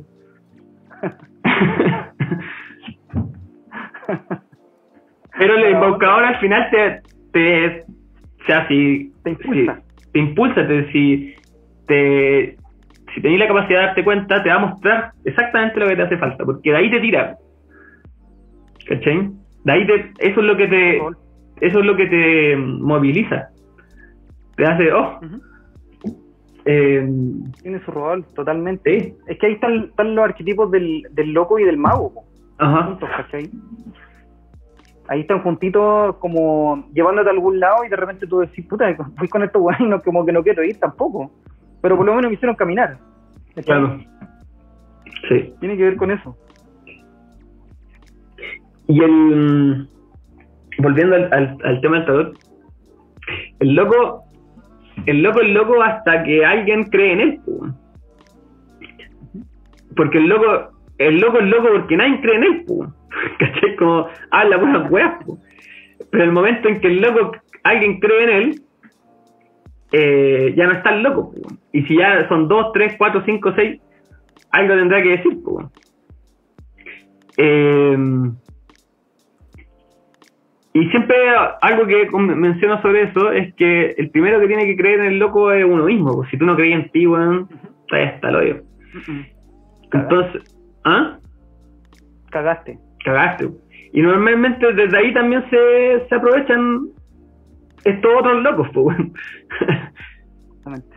de agarrarte de donde no creís, pues, donde creís que no podís, o que no tenís, Claro, o que no sabís. claro, porque con el loco todavía no, no hay nada como formado totalmente, pues, ¿cachai? Como que está todo el intento completo a disposición de quien quiera actuar, ¿cachai? Pero no hay rumbo fijo, no hay porvenir, no hay po. destino, ¿cachai? Ujú. Y el loco que el tarot que esté asociado a leer el destino y el porvenir, parta con una figura como el loco que no tiene ningún camino trazado y no le interesa trazar ningún camino tampoco.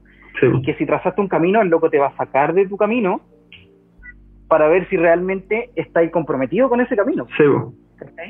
Que tiene Sí. que ver con el conejo Alicia, con Ujú. Donnie Darko y todo Sí. ese tipo de, de manifestaciones. Sí. El. eh,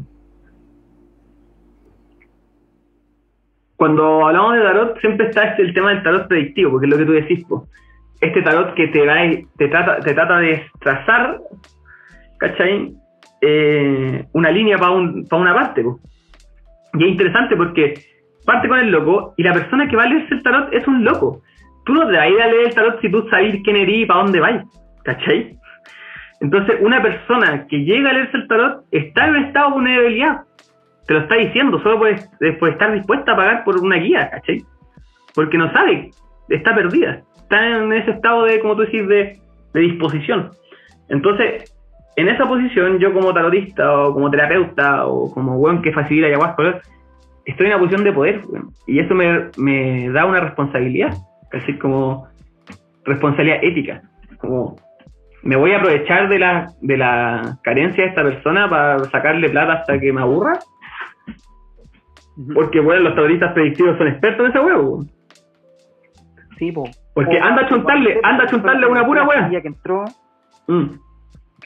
Le- chiquilla que entró y, Oh. y sabes que parece que con tu pareja ya no se llevan muy bien.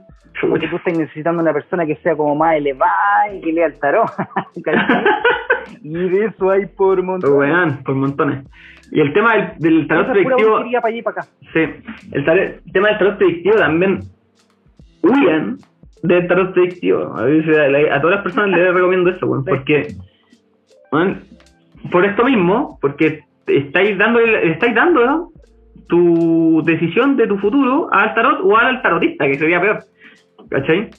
Em, y Presento como un 99% de error. Cero asertividad. Es mi propaganda. y lo otro es que, bueno, los tarot predictivos anda. Eso es lo que también cuento en- cuando hago clases, que predecir el futuro es, sencillo, entre comillas. Porque la mayoría de la gente vive un patrón, ¿cachai? Y si tú tenés cierta experiencia y hay atendido suficientemente gente y sabéis cómo funciona más o menos el tarot, tú veís los patrones, son evidentes. weón. Lo que le hace falta a la persona es evidente en lo que habla, en lo que dice, en todo. Entonces, saber la consecuencia de esa falta es, es fácil. Entonces, si yo lo veo y te lo predigo, tú te vas y dices, oh, este weón la chuntó, cagaste, te tengo en mi bolsillo y te va a sacar toda la puta plata. ¿Cachai? Entonces, weón, huyan de los tarotistas predictivos, weón. Porque Totalmente. si te achunta una vez, cagaste, pues, ya estáis obligado a pagar. Cagaste. Igual yo, por ejemplo, eh, conozco una señora que a donde yo derivo gente, que esta señora es brígida porque ella tiene un tarot predictivo que la achunta hasta la fecha. No. Es brígida. Yo cuando vienen a preguntarme, oye, ¿sabes qué? Me gustaría saber en qué, en qué momento voy a concretar mi negocio, le doy el nombre a la señora, porque ella es brígida. Y no es que así como que la está predisponiendo a eso, sino que yo lo he visto, ¿cachai? Como que el 6 de octubre te va a... bla. Y como que, wow, 6 de octubre, o el 7, entre medio, como que, oh, algo ocurre y se moviliza la cuestión. Puede que tenga que ver también con lo que hemos ido hablando, que está como mo- modificando el futuro de la persona y predisponiendo también. Pero esta señora tiene un brígida. 98% de, De, hacer, de aceptar. de asertividad, loco, de asertividad. Bueno, igual conozco casos así, pero lo que voy es que esa, esa posición sea real o no, nunca lo vamos a ver. ¿Cachai? Como, ¿por qué sucede? Si sucede, el fenómeno existe. Hay gente que al parecer predice. No sabemos por qué. Nunca lo vamos a ver lo más seguro. Eh, pero te pone en una posición demasiado compleja, pues, compleja para el que se lo va a leer y compleja para el que lee, porque es un poder demasiado grande, pues, y un poder demasiado grande que tú lo estás otorgando a otra persona. Entonces, la historia, ¿qué nos dice sobre el poder? ¿Cachai? Como, el, donde esté el poder, no sale mal, weón. ¿Cachai? Lo peor. Lo peor, pues, bueno, cualquier poder grande es difícil, ¿cachai? El poder conlleva una gran responsabilidad. Sí. Y Tiene que ver con destacar, una cuestión así, como Mm. destacar del resto. Sí. ¿Cachai? El que destaca se le cortan la cabeza. lo que hablan de la Ibris, Sí, ¿cachai? Como en el mundo mitológico. Así como el que destaca, o la Torre de Babel, claro. el Trena Center, Y- tiene una disposición a caerse. Sí, es que, y, claro, entre más grande, más, más disposición a caerse. Y lo otro es que, en- siendo en persona, una persona que está en el poder tiene muchas responsabilidades, muchas tentaciones, ¿cachai? Onda como le van a ofrecer de todo ese weón, de todo, ¿cachai? Eh, ya sea un famoso, un político, un empresario, van a, le van a llover gárgolas a ese weón. Entonces tenéis mucha responsabilidad y aparte tenéis la mirada de toda la gente que va a opinar de ti, weón. Entonces, te va a mandar una cagada y te tiráis un peo, weón. Todos van a opinar de ti. cagaste. Y a algunos les va a gustar, sí, a otros no, y es como, concho, van a decir, ah, un peo comunista. No, era del otro lado. un peo fascista. Entonces. Sí, pues. Entonces, es complejo esa responsabilidad, weón. Y, y lo otro, lo mismo que lo que digo, como otorgar esa responsabilidad a otros, como, ¿estáis seguros que queréis ir a leer este futuro, weón? Como, de repente. No, no pasa nada ahí. Mira, en verdad, lo que yo siempre eh, como que veo y lo que la señora, que estoy con el tarot acá, la- la- esta señora gitana siempre me decía, uno carga su baraja para lo que necesita como leer, ¿cachai?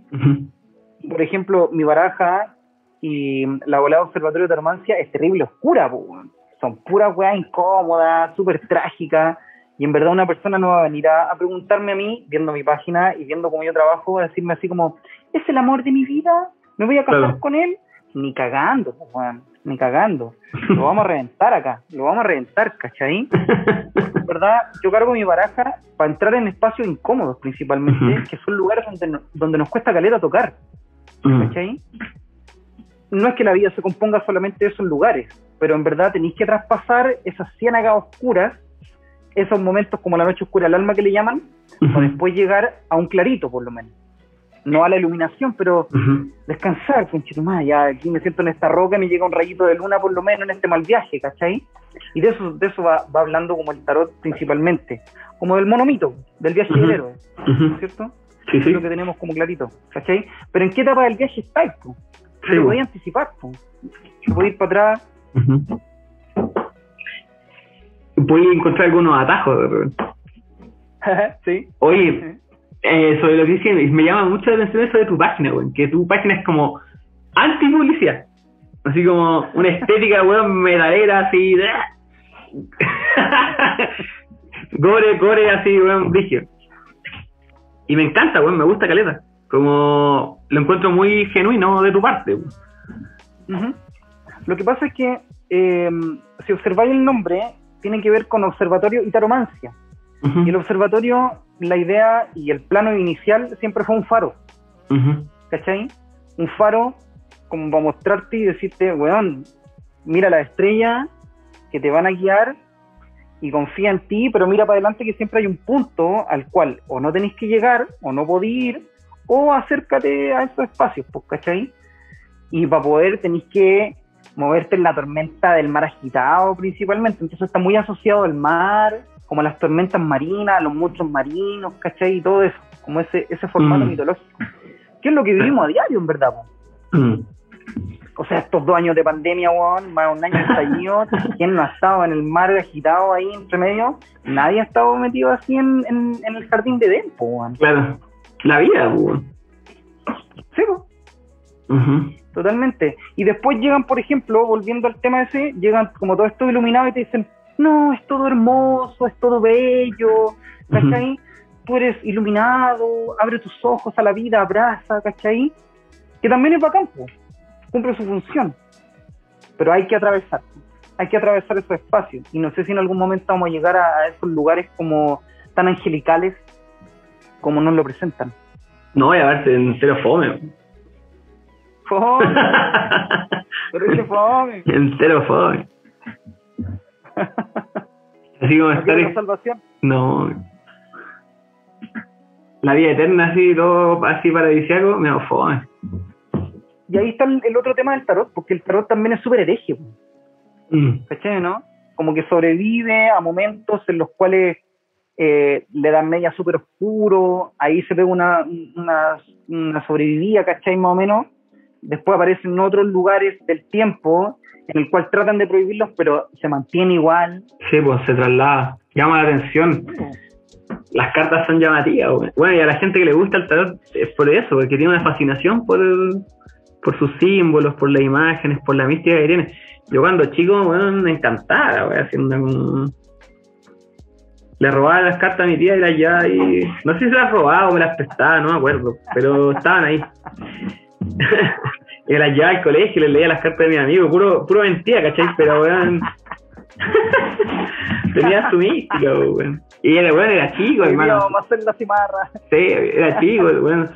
Sexto básico, así, cuarto básico. Era súper chico. Ah, está chico. Chico, hermano. Chico, me gustaban las cartas y me engrupía con la weón. Sí. De chico ya muy lento. De chico, chamoyento, mi abuelo dice siempre esa wea. Mi abuelo dice que yo tenía cuatro años o tres, no- y iba al, lago y le decía a una niña más grande, no, ven, ven, yo te enseño a nadar, y no, yo no sabía nadar. mi abuelo siempre se acuerda de esa dice, no, de chico, chamoyento, este. Igual yo creo que el, el tema como del tarot en este tiempo que tenga como tanto auge y como que, no sé, pues cualquiera se compra una baraja y empieza a leer, tiene que ver también con eso, porque es súper universal y es súper Mm. adaptable a cualquier conversación, Sí, eh, a echar la talla, a un espacio mucho más sagrado, ¿cachai? Con, con Sí. sus piedras y toda la onda. A diferencia, por ejemplo, de otras ciencias predictivas, porque son mucho más exactas. Mm. ¿sí? ¿no? Como por ejemplo la astrología. La astrología es, pero así, pum, al callo. Tenéis que chuntarle sí o sí. Tenéis que rellenar los cuadrados y colorear bien el cuadrado porque no te podéis salir de esos espacios. En cambio, el tarot Claro. es más asociado al chamullo, al chamuyento, por eso están los, los, los gitanos y los gitanos asociados al circo y todo ese mundo. Sí. Y bueno, y, de hecho, claro, es como de carrete. Yo las veces que he dejado mal la cara es cuando carreteando saco el tarot, weón, queda la cagada. ¿Viste? Sí. Y el, el igual siempre, también cuando hago clases de tarot, bueno, ahora voy a hacer unas, unas clases, ahora parto en enero. eh, hay muchos mitos sobre el tarot y y esta mística que tiene el tarot de como que casi que hay que canalizar o los espíritus, weón, hacer un ser iluminado para leer el tarot. Yo le digo, weón, no, esta weón es un juego, ¿cachai? Es, es, es un juego, weón, ¿cachai? Y mm, es un juego de narrativas, de historias. Entonces, me asumo charlatán, pues, me asumo, ¿cachai? Que es un chamullo. Pero ese chamullo no es tan sencillo porque puede ser un, mal chamullento o un buen chamullento. ¿Cachai? Como, y, ese chamu, y ese chamullo tiene una intención detrás. ¿Y cuál es la intención? Por lo menos de mi parte, es que la persona pueda encontrar aquello que le hace falta o que cree que le hace falta. Y, el, y, y, el, y tomar esas decisiones que no está pudiendo tomar. ¿Cachai?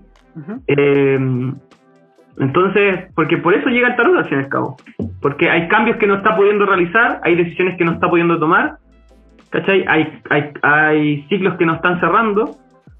Eh, entonces, es como enfrentarlo a eso y que lo haga. Porque al final, no lo voy a hacer yo, no lo va a hacer su hermana, su mamá, tiene que hacerlo ella. Eh, Y Está asociado también a las certezas. mm, Yo como que siempre he cachado que el tarot se abre y uno no le va a decir nada a la persona que no sepa. No, no le vaya a redactar un- un- una fecha así súper como distópica, ni le vaya a hablar de su abuelo muerto, que la viene a visitar.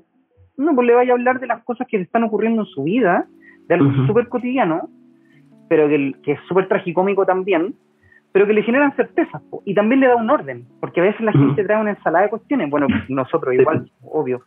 Ten- Teníamos la cagada con los procesos, con los atados, con los conflictos. En la ensalada, y el tarot va como metiendo en distintas cajitas. Mira esto, trabajo, tiene- así. Y eso es súper productivo el tarot. Claro, es que las cartas del tarot están súper ordenadas.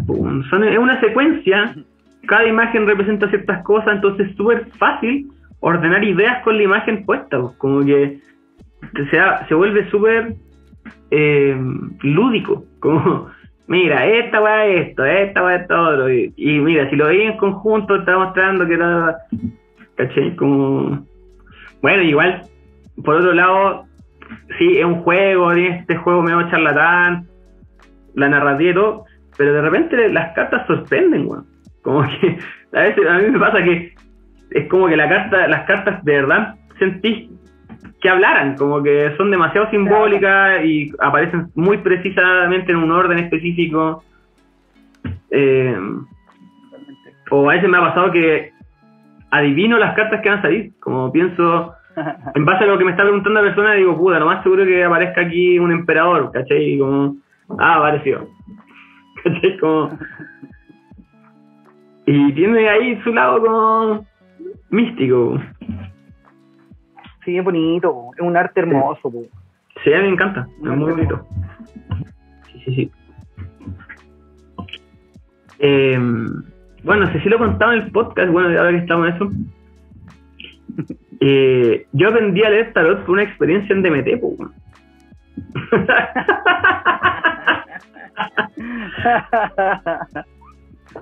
De verdad, a mí me gustaban las cartas cuando chico, pero yo nunca leí cosas, ¿cachai? Como que tenía esa fascinación, pero no... Nunca leí cosas. Y en un viaje en DMT se me aparecieron todas las cartas del tarot, ¿cachai? Y, me hacían como tirarme piqueros por, por las cartas, así. Y, y esa, esa piquero era una película, ¿cachai? Que no, yo no podía cerrar esa película hasta que como que tuviera una comprensión de la carta, ¿cachai? Eh, y bueno, ese viaje fue muy crazy, pela- pelador de cable. Fue la segunda vez que fui a DMT. Y cada vez que como que terminaba una carta, yo aplaudía. Así, así. Como que me aplaudían, güey, y yo así, ¡ah! Y, y aplaudía fuerte, ¿cachai? Aplaudía fuerte y me reía fuerte. Y mis amigos estaban así, ah, este weón cagó. Porque estaba, imagínate un, buen fumó y estaba ahí sentado y aplaudía así. Hola, voy a pelar cal. con su show. Sí, manso show. Pero, weón, se me mostraba cada, Perfecto, cada carta, así como. tu, tu, perfecto. Eh, Es que no hay nada azaroso ahí, po. No hay nada azaroso. O sea, no podéis ponerle una carta más al tarot, ni sacarle una. Está todo dispuesto de una manera así súper correcta, más que perfecta, correcta. Claro. ¿cachai? Y que con eso podéis vacilar, podéis jugar, podéis jugar a las cartas, podéis jugar a la escoba, jugar nervioso, ¿cachai? Pero eso es lo Sí. que queráis, pues sí, un juego. Sí, weón, un Es juego. en serio. Sí, un juego. Y de hecho, el, el, la descarte de las naipes españolas al final son una parte del tarot que después se usaron solo para jugar no tan en serio, ¿cachai? Como. Eh, Es que le sacaron las reinas, po. mm, le sacan las reinas. Están como prohibidas, la imagen, la imagen femenina. Igual el tarot se ha ido modificando con el tiempo y hay cada, ahora hay barajas para tirar a la chuña. Ajá, Pero más o menos la estructura y la idea central se mantiene. claro. Sí, Es que eso es lo que norma el tarot del oráculo. Mm, ¿sí? Tu oráculo puede tener de mil cartas, ¿no? El tarot siempre va a tener 78, de eso no te puedes mover. Eso es lo que va a normar siempre. Sí, pues le hacen ciertas 40 arcanos modificaciones. menores, tenéis 16 ar- arcanos de la corte y tenéis 22 mayores, ¿cachai? Así. Y esa es la estructura taro- tarológica, para estudiarla y para leer. Y de ahí viene el tarot de Osh y todo ese tipo de cosas, que no sé si estarán mal, estarán bien, pero como que a veces para mí, para mi gusto sobran algunas veces. Claro. Igual, también creo que des- después de un rato hasta el tarot mismo sobra, en el sentido de que a mí me pasa que yo digo algo que mi mejor lectura de tarot es cuando no uso la baraja. ¿Cachai? Cuando la persona le pregunto, oye, ¿y por qué vení? Y empiezo a preguntar, a preguntar, a preguntar, a preguntar, a preguntar. Y es como, ¿y por qué venía? No, sabes que como que ya estoy bien así. ¡Ah, ya! Se mueve al medio pito. sí, estamos ahí. Yo, me yo me cagaba la risa porque tú me estabas invitando al podcast. Bacán, igual, buena onda. Pero yo decía, puta, como que yo no, no tengo nada de psiconauta, pues, weón. Como, como que no practico ese deporte extremo. ya hace calete tiempo, ¿cachai?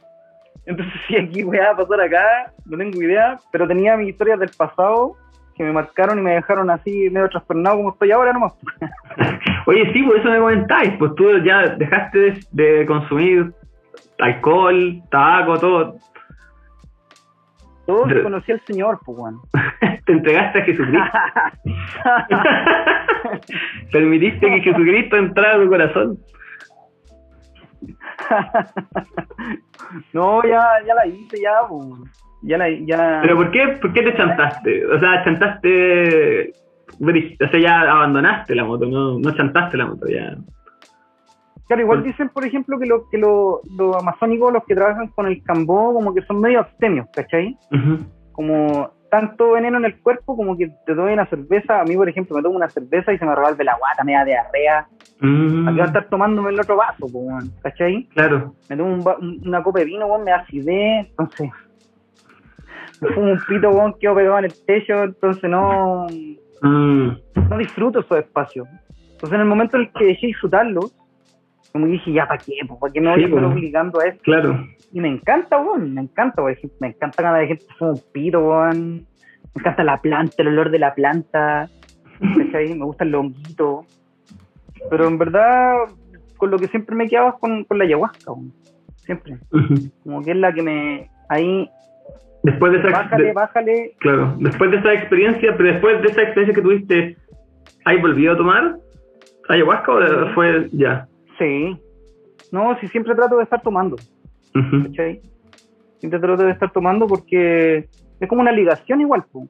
y también porque eh, como esta realidad tan penca, weón, como que necesitas conectarte como algún aparato distinto, weón. Mm, como ya es súper fome, súper burda, no hay mucho que hacer como para cambiar la volada, entonces entrar en esos espacios como que me ayudan bastante, como para airear un poco todo esto Mm. tan penca, weón. ¿Cachai? mm. Sí, comprendo esa, esa sensación. weón. Y también me pasó de que mm, cuando consumía algún psicodélico me quería quedar allá, weón. ¿Cachai? He escuchado harto de- últimamente eso. Weón, Como que, por ejemplo, me, me comía un honguito y me gustaba tanto estar ahí como derretido, enchocolatado, así, como... Y empezar a cachar de que empieza a bajar, a bajar el efecto, era como, no, no quiero volver a esto, qué terrible, weón. no, no. ¿Cachai? Entonces después me di cuenta que parece que no, no tengo que integrar algo acá en este plano Mm, de, de esta dimensión, ¿cachai? Para después de nuevo en- entrar, entrar y saber salir. claro. No, no estar ahí tan goloso.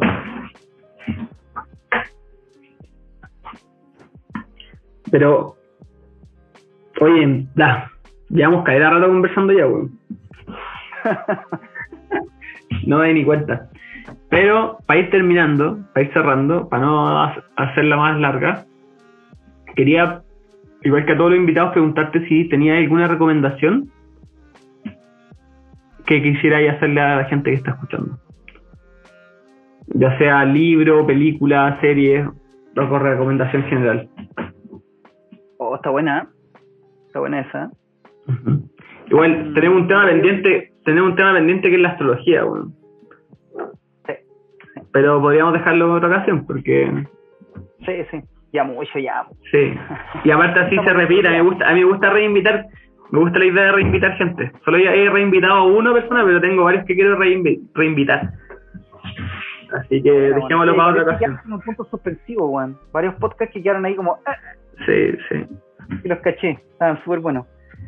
Eh, así como recomendación, yo soy terrible melómano, como que me gusta escuchar mucha música y no sé, pues, weón, escucho desde Chopin hasta Cannibal Corpse. Me encanta el metal, me gusta mucho el jazz, entonces, como recomendar, eh, está medio peludo, así como estaba pensando hacer el podcast, de- o sea, el, el, el, el setlist de, de mi vida, de mis canciones favoritas, y yo decía, ¿qué voy a meter ahí? weón? Como que súper difícil, ¿cachai?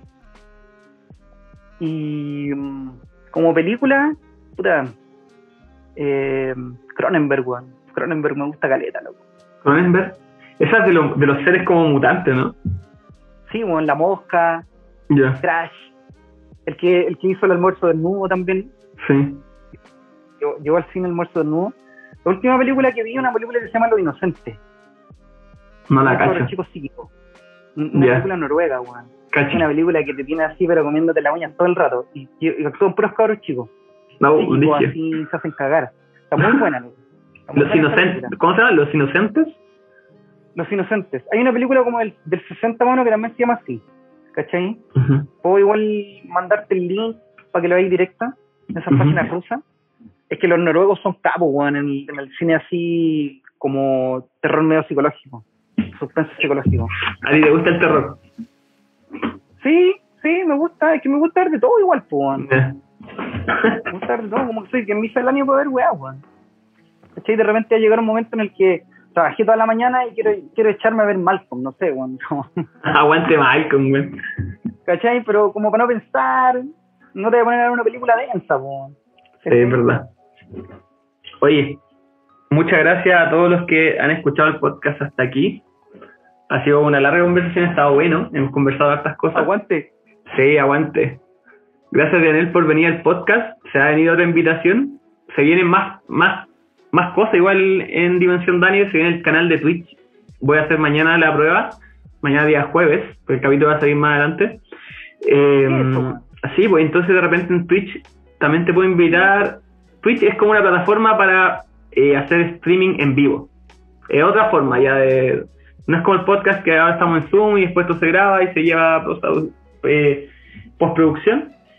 El Twitch es en vivo, así que ahí van a estar en vivo, no sé, día jueves me conecto en vez de ver a los programas de la tele de la- a las 10 de la noche, se, se conectan a ver Dimensión Daniel en vivo y ahí podemos interactuar con la gente, responder preguntas, podemos ver, por ejemplo, algún video o algo, ¿cachai? En vivo, compartirlo con la gente y analizarlo, ¿cachai? Buscar perfiles Bueno, de... free jazz, free jazz, Sí. total. Podemos, podemos buscar perfiles de, eh, de estos personajes medio extraños y hacerlos cagar. Ah. Eh, no, no, no, no tan pesado, pero, pero podemos hacer una crítica constructiva de estos personajes. Sí, pues podemos- que ya lo está haciendo eso ya. Eh, podemos ver memes, ¿cachai? Cosas así. Buena. Sí. Así no, que se viene. la risa, que nunca falte la risa. Sí. Apaña. Necesario. Sí. Muy necesario. Oye, bacán por invitar, pues viejo. Pulento. Yo, terrible honrado, así. Eh, soy como fan del programa igual, pues. ¿Laura o.? Sí. Gracias. Sí, po, mortal. Mortal, po. Igual hay, hay algunos que no lo he escuchado todavía, ¿cachai? Porque soy bien juicioso y como que algunas personas como que no me entran, pero ya les voy a dar una vuelta. es parte igual, es parte de la mística de este podcast, que hay caleta de gente distinta, weón. Sí, po. Muy Caleta. distinta. Y de hecho me ha asombrado algunos, po.